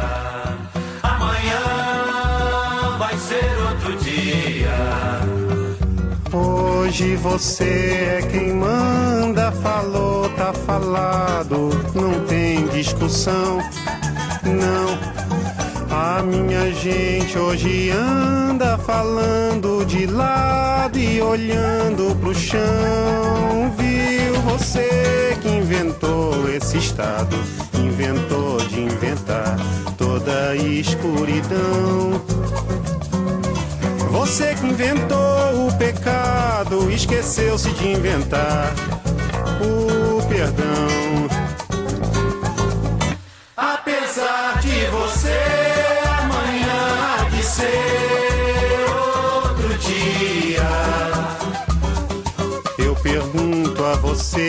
Onde vai se esconder da enorme euforia. Como vai proibir quando o galo insistir em cantar? Água nova brotando e a gente se amando sem parar. Quando chegar o momento, esse meu sofrimento, vou cobrar com juros, juro. Todo esse amor reprimido, esse grito contido, este samba no escuro. Você que inventou a tristeza, ora tem a fineza de desinventar. Você vai pagar e é dobrado cada lágrima rolada nesse meu penar. Apesar de você, amanhã ser outro dia.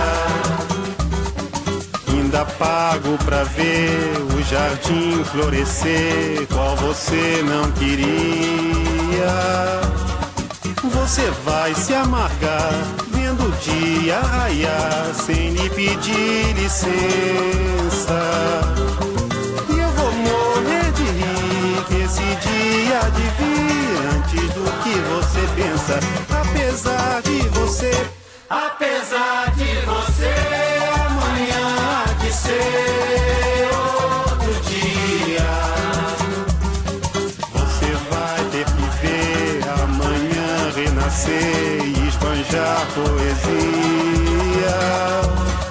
Como vai se explicar vendo o céu clarear? De repente, impunemente, como vai abafar nosso coro a cantar na sua frente? Apesar de você, Apesar de você, amanhã há de ser outro dia. Você vai se dar mal, etc e tal, laraiá, laraiá.